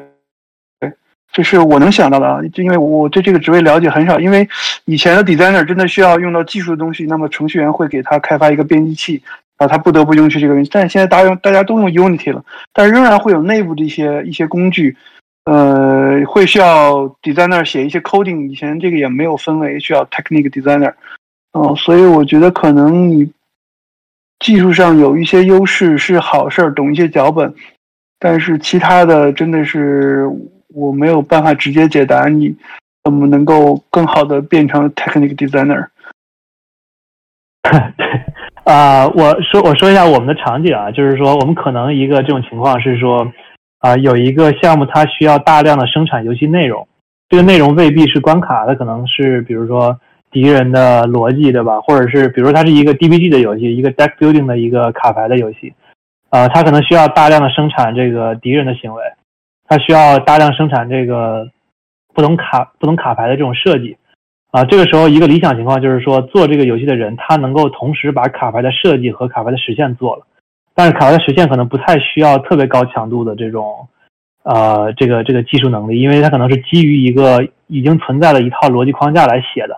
啊，那这个时候我就可以说这个是个 technical design，对吧？就是说我不要求它像程序员一样可以实现这种很完整的这种逻辑框架可以实现整个游戏，但是它基于内容的设计的实现是应该是可以的，啊，比如说你至少可以实现一些这种卡的逻辑，比如说。呃，连锁的触发啊，或者是一些触发器的这个这个，啊，这种条件啊什么的，就是就这种意义上说，你也可以说它是 technical design，就是它，我觉得它边界它边界肯定是这个天然模糊，并且在这个不同团队可能有一些收缩或者膨胀。这执行策划，听上去。对，就是说，如果你又能写很多脚本，对吧？然后你又了解 Unity，可能写一些 C Sharp 逻辑都没什么问题，然后自己去编辑一些 Prefab，然后可以把它嵌到这框架里面，可以自己产出内容。我觉得，可能这个意义上就算是 Technical Design 了。但如果你换一个可能更大的团队，比如说一些三 A 团队，它可能有自己 In House 的这个工具链，那对你掌握工具的能力就可能更有要求。你需要可能更好的这个计算机基础，然后能够快速掌握他们的这种工具链，然后产出内容。OK，好的，因为我们时间有限，所以我们这个问题就可以先聊到这儿。这位同学还有什么别的想问的吗？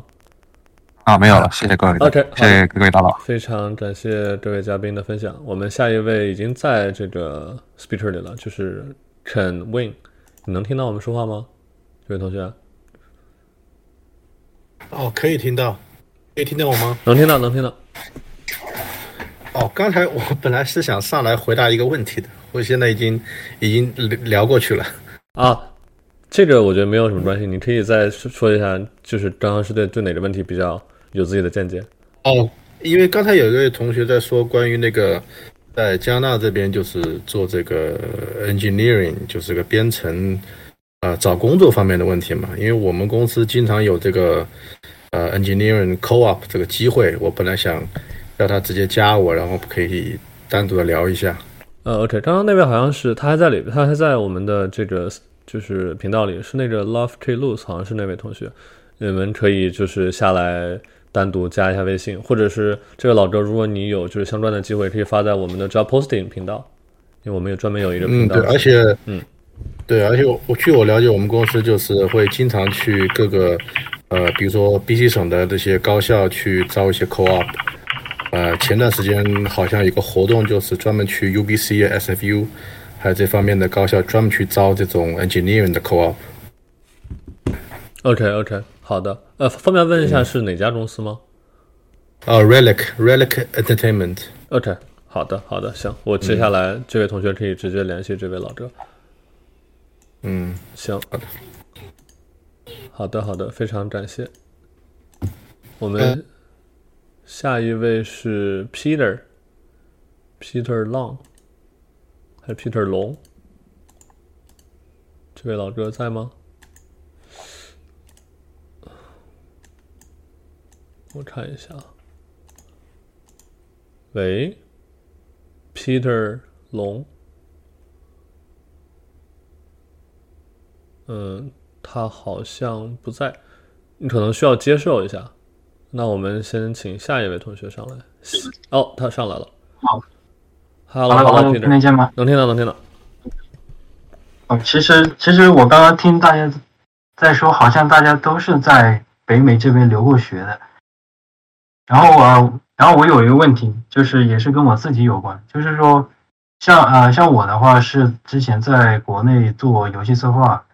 然后也是前两年刚刚移民到美国这边来。然后在美国的话也是没有任何背景，所以我想请问一下，就是各位大佬，就是说，像我这种情况的话，如果想进入到美国的游戏行业，应该去做，应该去做一些什么事情？比如说，有的人他建议我说，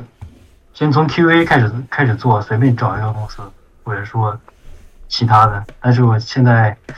就是想请问一下大家，有没有什么比较好的建议？OK，这个其实是一个特别好的问题，因为就是你今天跟我聊完之后，我们也打算就是下周的周六，下周周六晚上八点，我们打算专门做一期周六夜话，主题就是人在国内或者刚来美国如何进入北美游戏行业。然后，所以下周可能会有一个更这个详细的一个一个解答吧。但是就是从我个人来说，因为我也算是本科毕业之后找游戏行业工作。找的很很辛苦，因为我本科的专业和游戏完全没有任何的关系。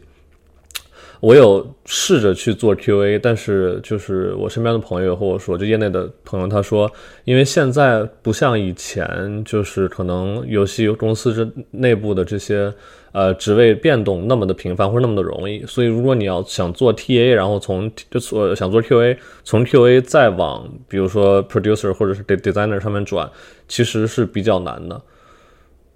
所以可能我个人建议可能是就是想办法去上一下这个这边，比如说一些 Art Center 或者是这种 Game Design 相关的课程，然后同时呢可以自己做一些 Side Project。当你有就是像我们刚刚说，当你真的有 passion 去做这个事情，然后并且就是有一些成绩可以在申请的时候能看到的话，我觉得会相对来说容易一点。包括我记得你跟我说说，就是你在国内其实是已经做过类似于游戏行业相关的工作，那我觉得这个可能会更容易一点。对，因为我之前面试的话，然后他们就面试过几家公司，他们就是对我的统一评价是，啊，没有这边的经验，所以就拜拜了。没有，就是只没有北北美方面的经验是吗？对对。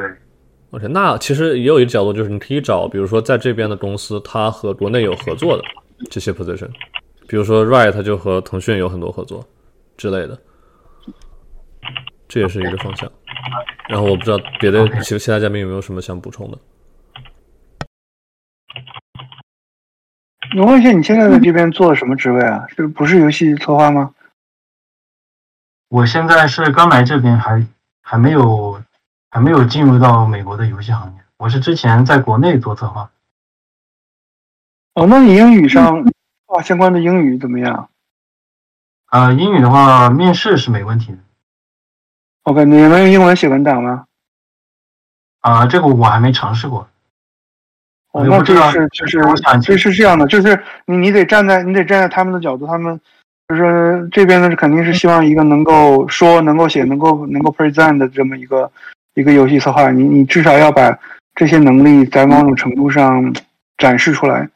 呃，确保你的这个相关呃职业领域的这个英语是。是能够没问题的，这是第一个。要么就是最简单的方法，就是你找游戏相关的课程，boot camp 也好，什么去找一下人脉啊，然后就建立一下人脉啊什么的，然后也是把这个知识体系按他们这边的方式和术语什么的都统一到呃一个基础上。因为国内用的很多术语和这边用的术语其实不太一样，但概念是一样的。对，就是说，呃，你们得得有跟他们聊的时候得是呃，talk on the same page。这个这个事情需要建立一些术语的重新。关联啊，所以，嗯，没有特别好的捷径。其实我能想到跟 Albert 一样，就是确实需要通过一些活动，boot camp，呃，这种或者是 community 的一些呃课程什么之类的，想办法去做游戏相关的课程，然后再去找。OK OK，谢谢。OK，好的。其他嘉宾如果没有什么要补充的话，啊，Peter，我看你刚刚 unmute，你还有什么想问的吗？哦，没有没有，我就说谢谢。OK，好的好的，非常感谢你今天来参加我们的活动。那我们下一位同学，下一位同学心仪。喂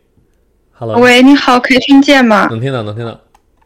啊，好，大家好。那个，我是想，我是明年，其实呃，我是明年要申请大学的学生，所以我觉得可能年纪很小，对于这个了解不是很多。但是因为呃，从小因为很喜欢玩游戏，然后对这个方面就真的真的很感兴趣，然后所以很想从事游戏开发的工作。然后因为刚好明年申请嘛，所以我在想大学要申请呃相关什么样的相关专业，以及在这个假期呃一年之内有什么方向。样可以发展和自我学习的，就是因为自己喜欢理科，然后平常也喜欢设计和画画之类的，就是想问一下，如果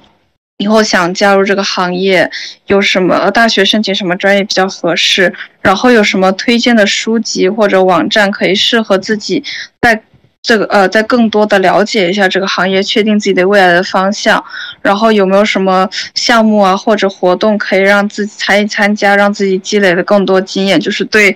呃这个行业有更多的了解。然后还想问问大家，有什么后悔自己没有在大学前或大学时早点了解到的，或者早点开始准准备的？对我大概是这些问题，谢谢大家。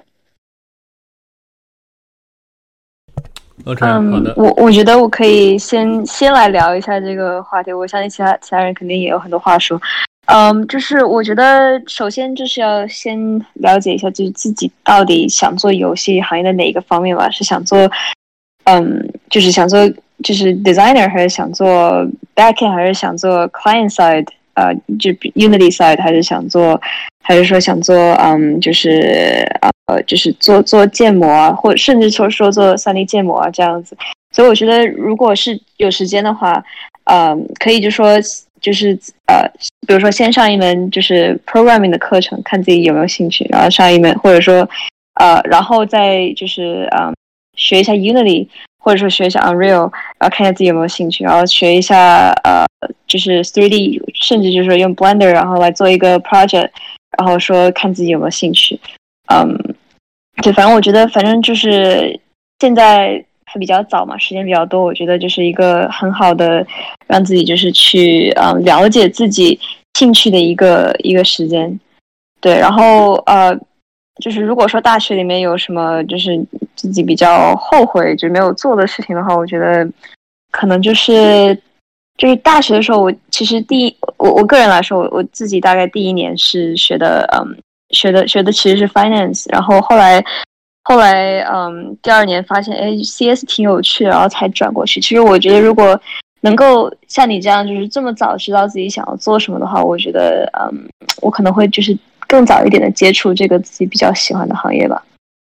对，对，我觉得这这个问题问的很好，就是非常非常早的就知道自己想要就是做什么方向。我觉得这个，嗯，就是很少人就是有机会就是这么早就就，嗯。就就这么的有，就就这么的笃定的知道自己想做什么，我觉得很好。对，哦，谢谢你。OK，好，谢谢 Aris。就是我这个问题，其实我也想阐明一下，是因为我本科的时候最开始专业是历史，后来换成了就是心理之类的东西，和游戏完全没有关系。但是我个人觉得，如果你真的这么早就很，就像 Aris 说的，很笃定想进入游戏行业的话，一个是就是你在升学校的时候就可以考虑。呃，比如说往 L A 或者是往加州或者纽约这两个地方去升大学，因为呃，游戏行业本身在这两个城市它就是比较扎堆，呃，主要可能是游戏 L A 吧，L A 就是很多大厂在这边都会有，然后在学校上学期间你也可以去参加，比如说游戏行业相关的 Career Fair，然后这个也是一个就是很多，我之前有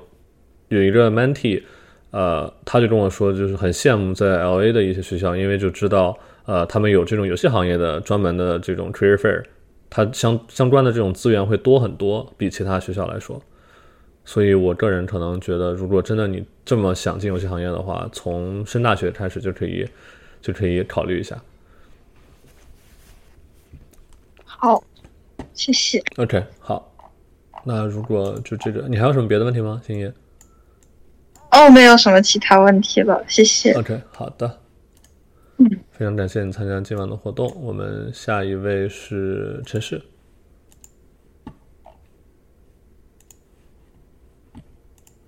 哎，大家好，可以听到吗？能听到，能听到。好的，好的，对，呃，我我主要就是因为今天听到了很多同学们都在问关于这个找工作这方面的这样一个问题嘛，所以我在这里就是其实挺想给大家推荐一一本比较系统性的这样子的一个方法论的一一本书，啊，这本书呢是杜克大学的那个商学院的 Program Director 写的，然后他的名字呢叫做 Two Hour Job Search，他的。他给我们画的这个饼的话呢，就是说是你就是花两个小时的时间就可以，就是说是啊，就是说是可以开始一个比较系统性的这样子的一个找工作啊的这样子的一个方法论。然后呢，这本书为什么为什么我很推荐呢？就是说是我觉得就是啊，大家听今天各个嘉宾不同的聊的话呢，其实呃可能可以意识到一个问题，就是因为游戏行业本身，我们游戏是非常多种多样的。那么每个公司的话呢，它其实工种也分分的非常多不同，就好像泽宏大哥刚才说的，就是这个 technical director 在他们这个公司可能没有这样一个职位，但是在其他公司公司可能有这样一个职位。那么其实归根结底的话，就是说，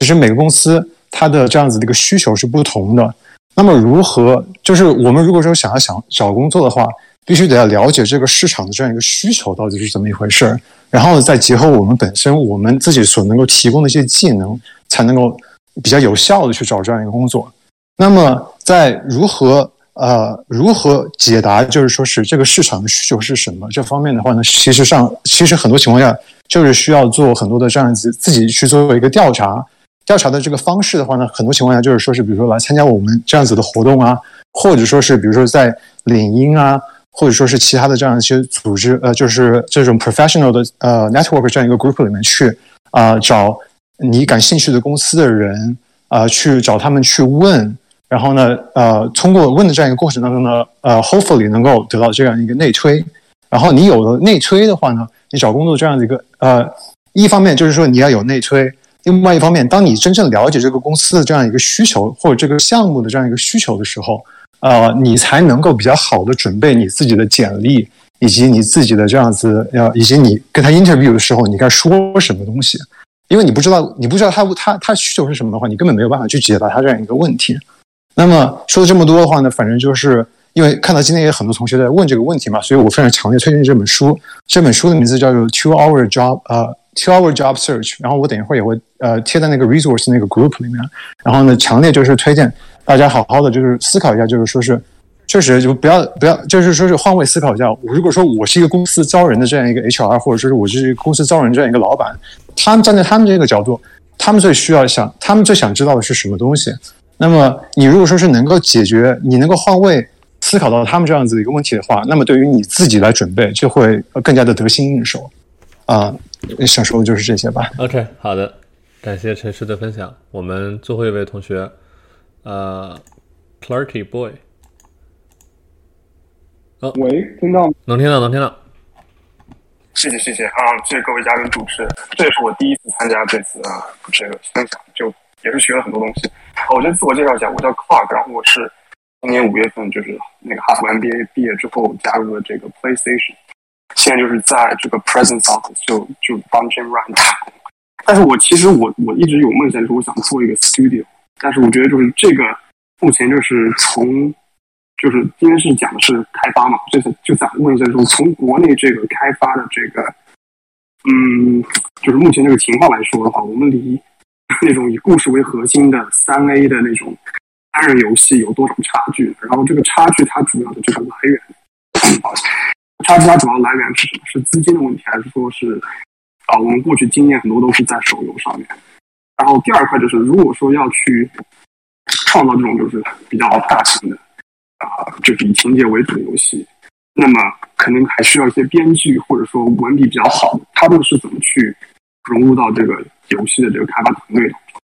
对然后最后就是说，如果是去建立一个跨国的 studio，比如说在美国有一部分人员，在中国有一部分人员，那么他这个建立的初期就需要会遇到什么样的难处，然后需要找到一些什么样的人人人才。OK，好的，感谢 Clark 提问。张张，你的声音有点断断续续，所以说我大概没有太听清。然后第一个，我们先我们先一个问题一个问题来。第一个问题是你说就是觉得。呃，想问我们对于在北美开这种四九或者说就是在国内想开一个三 A 的单机游戏，离北北美这边还有有多少差距是吗？对对，OK 是。呃，各位嘉宾有什么想？然后啊，你说。哦，对对，然后就是呃，其实是相对于这个 three part question 嘛。第二个问题就是说。那如果说是这创造这种游戏的话，你还需要找一些就是可能是呃 creative 呃 writing 的一些人，对吧？因因为他有个故事，有个背景，有个编剧，有就是他是怎么去融入到这个游戏的这个团队当中的。然后最后就说，嗯，有没有可能去创造一个就是跨国的 studio，就是说在北美有一定的呃人员，然后负责啊 creative writing，然后在中国比如说 technical，或者是呃，那么这这种设设定的话，它会有什么样的难处？对。或者说，在在建立这样的 studio 初期的话，可能是 什么是最重要的？这个去寻找的这个资源嘛？对。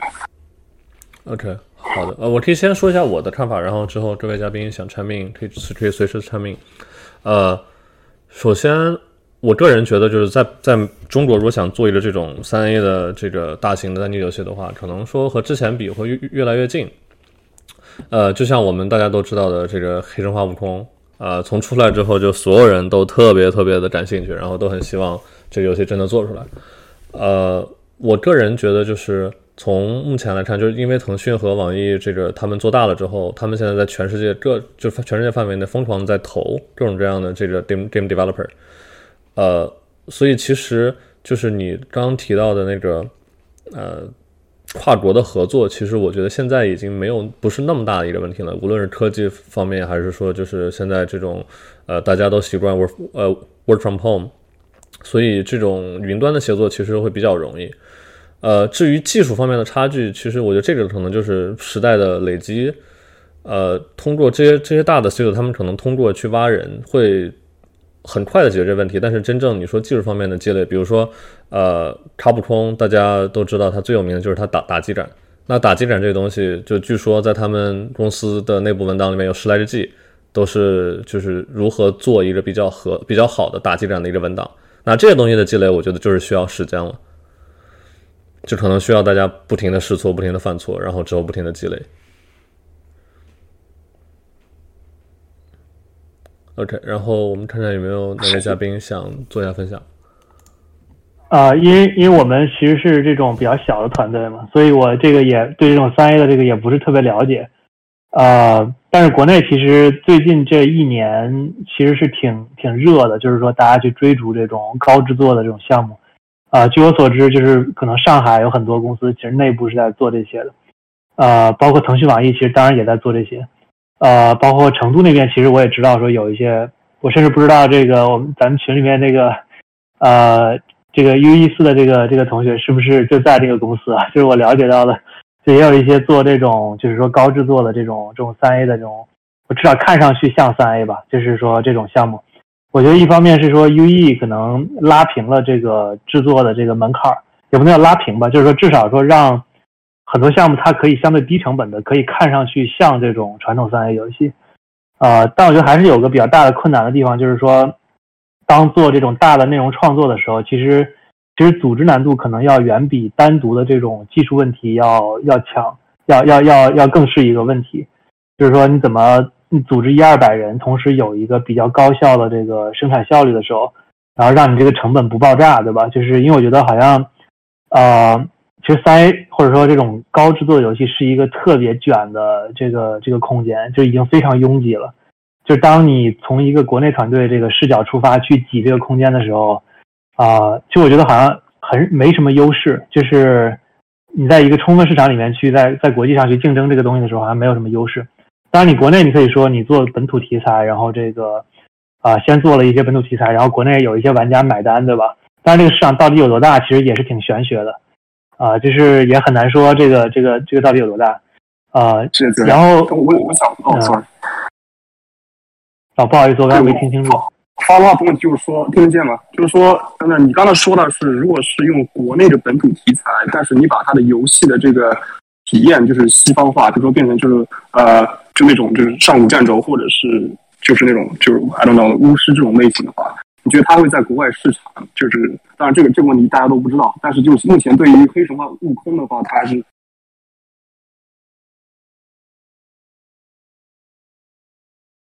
哎，在国内会受欢迎，可能是不是可以换个角度说，是在西方也是有可能的。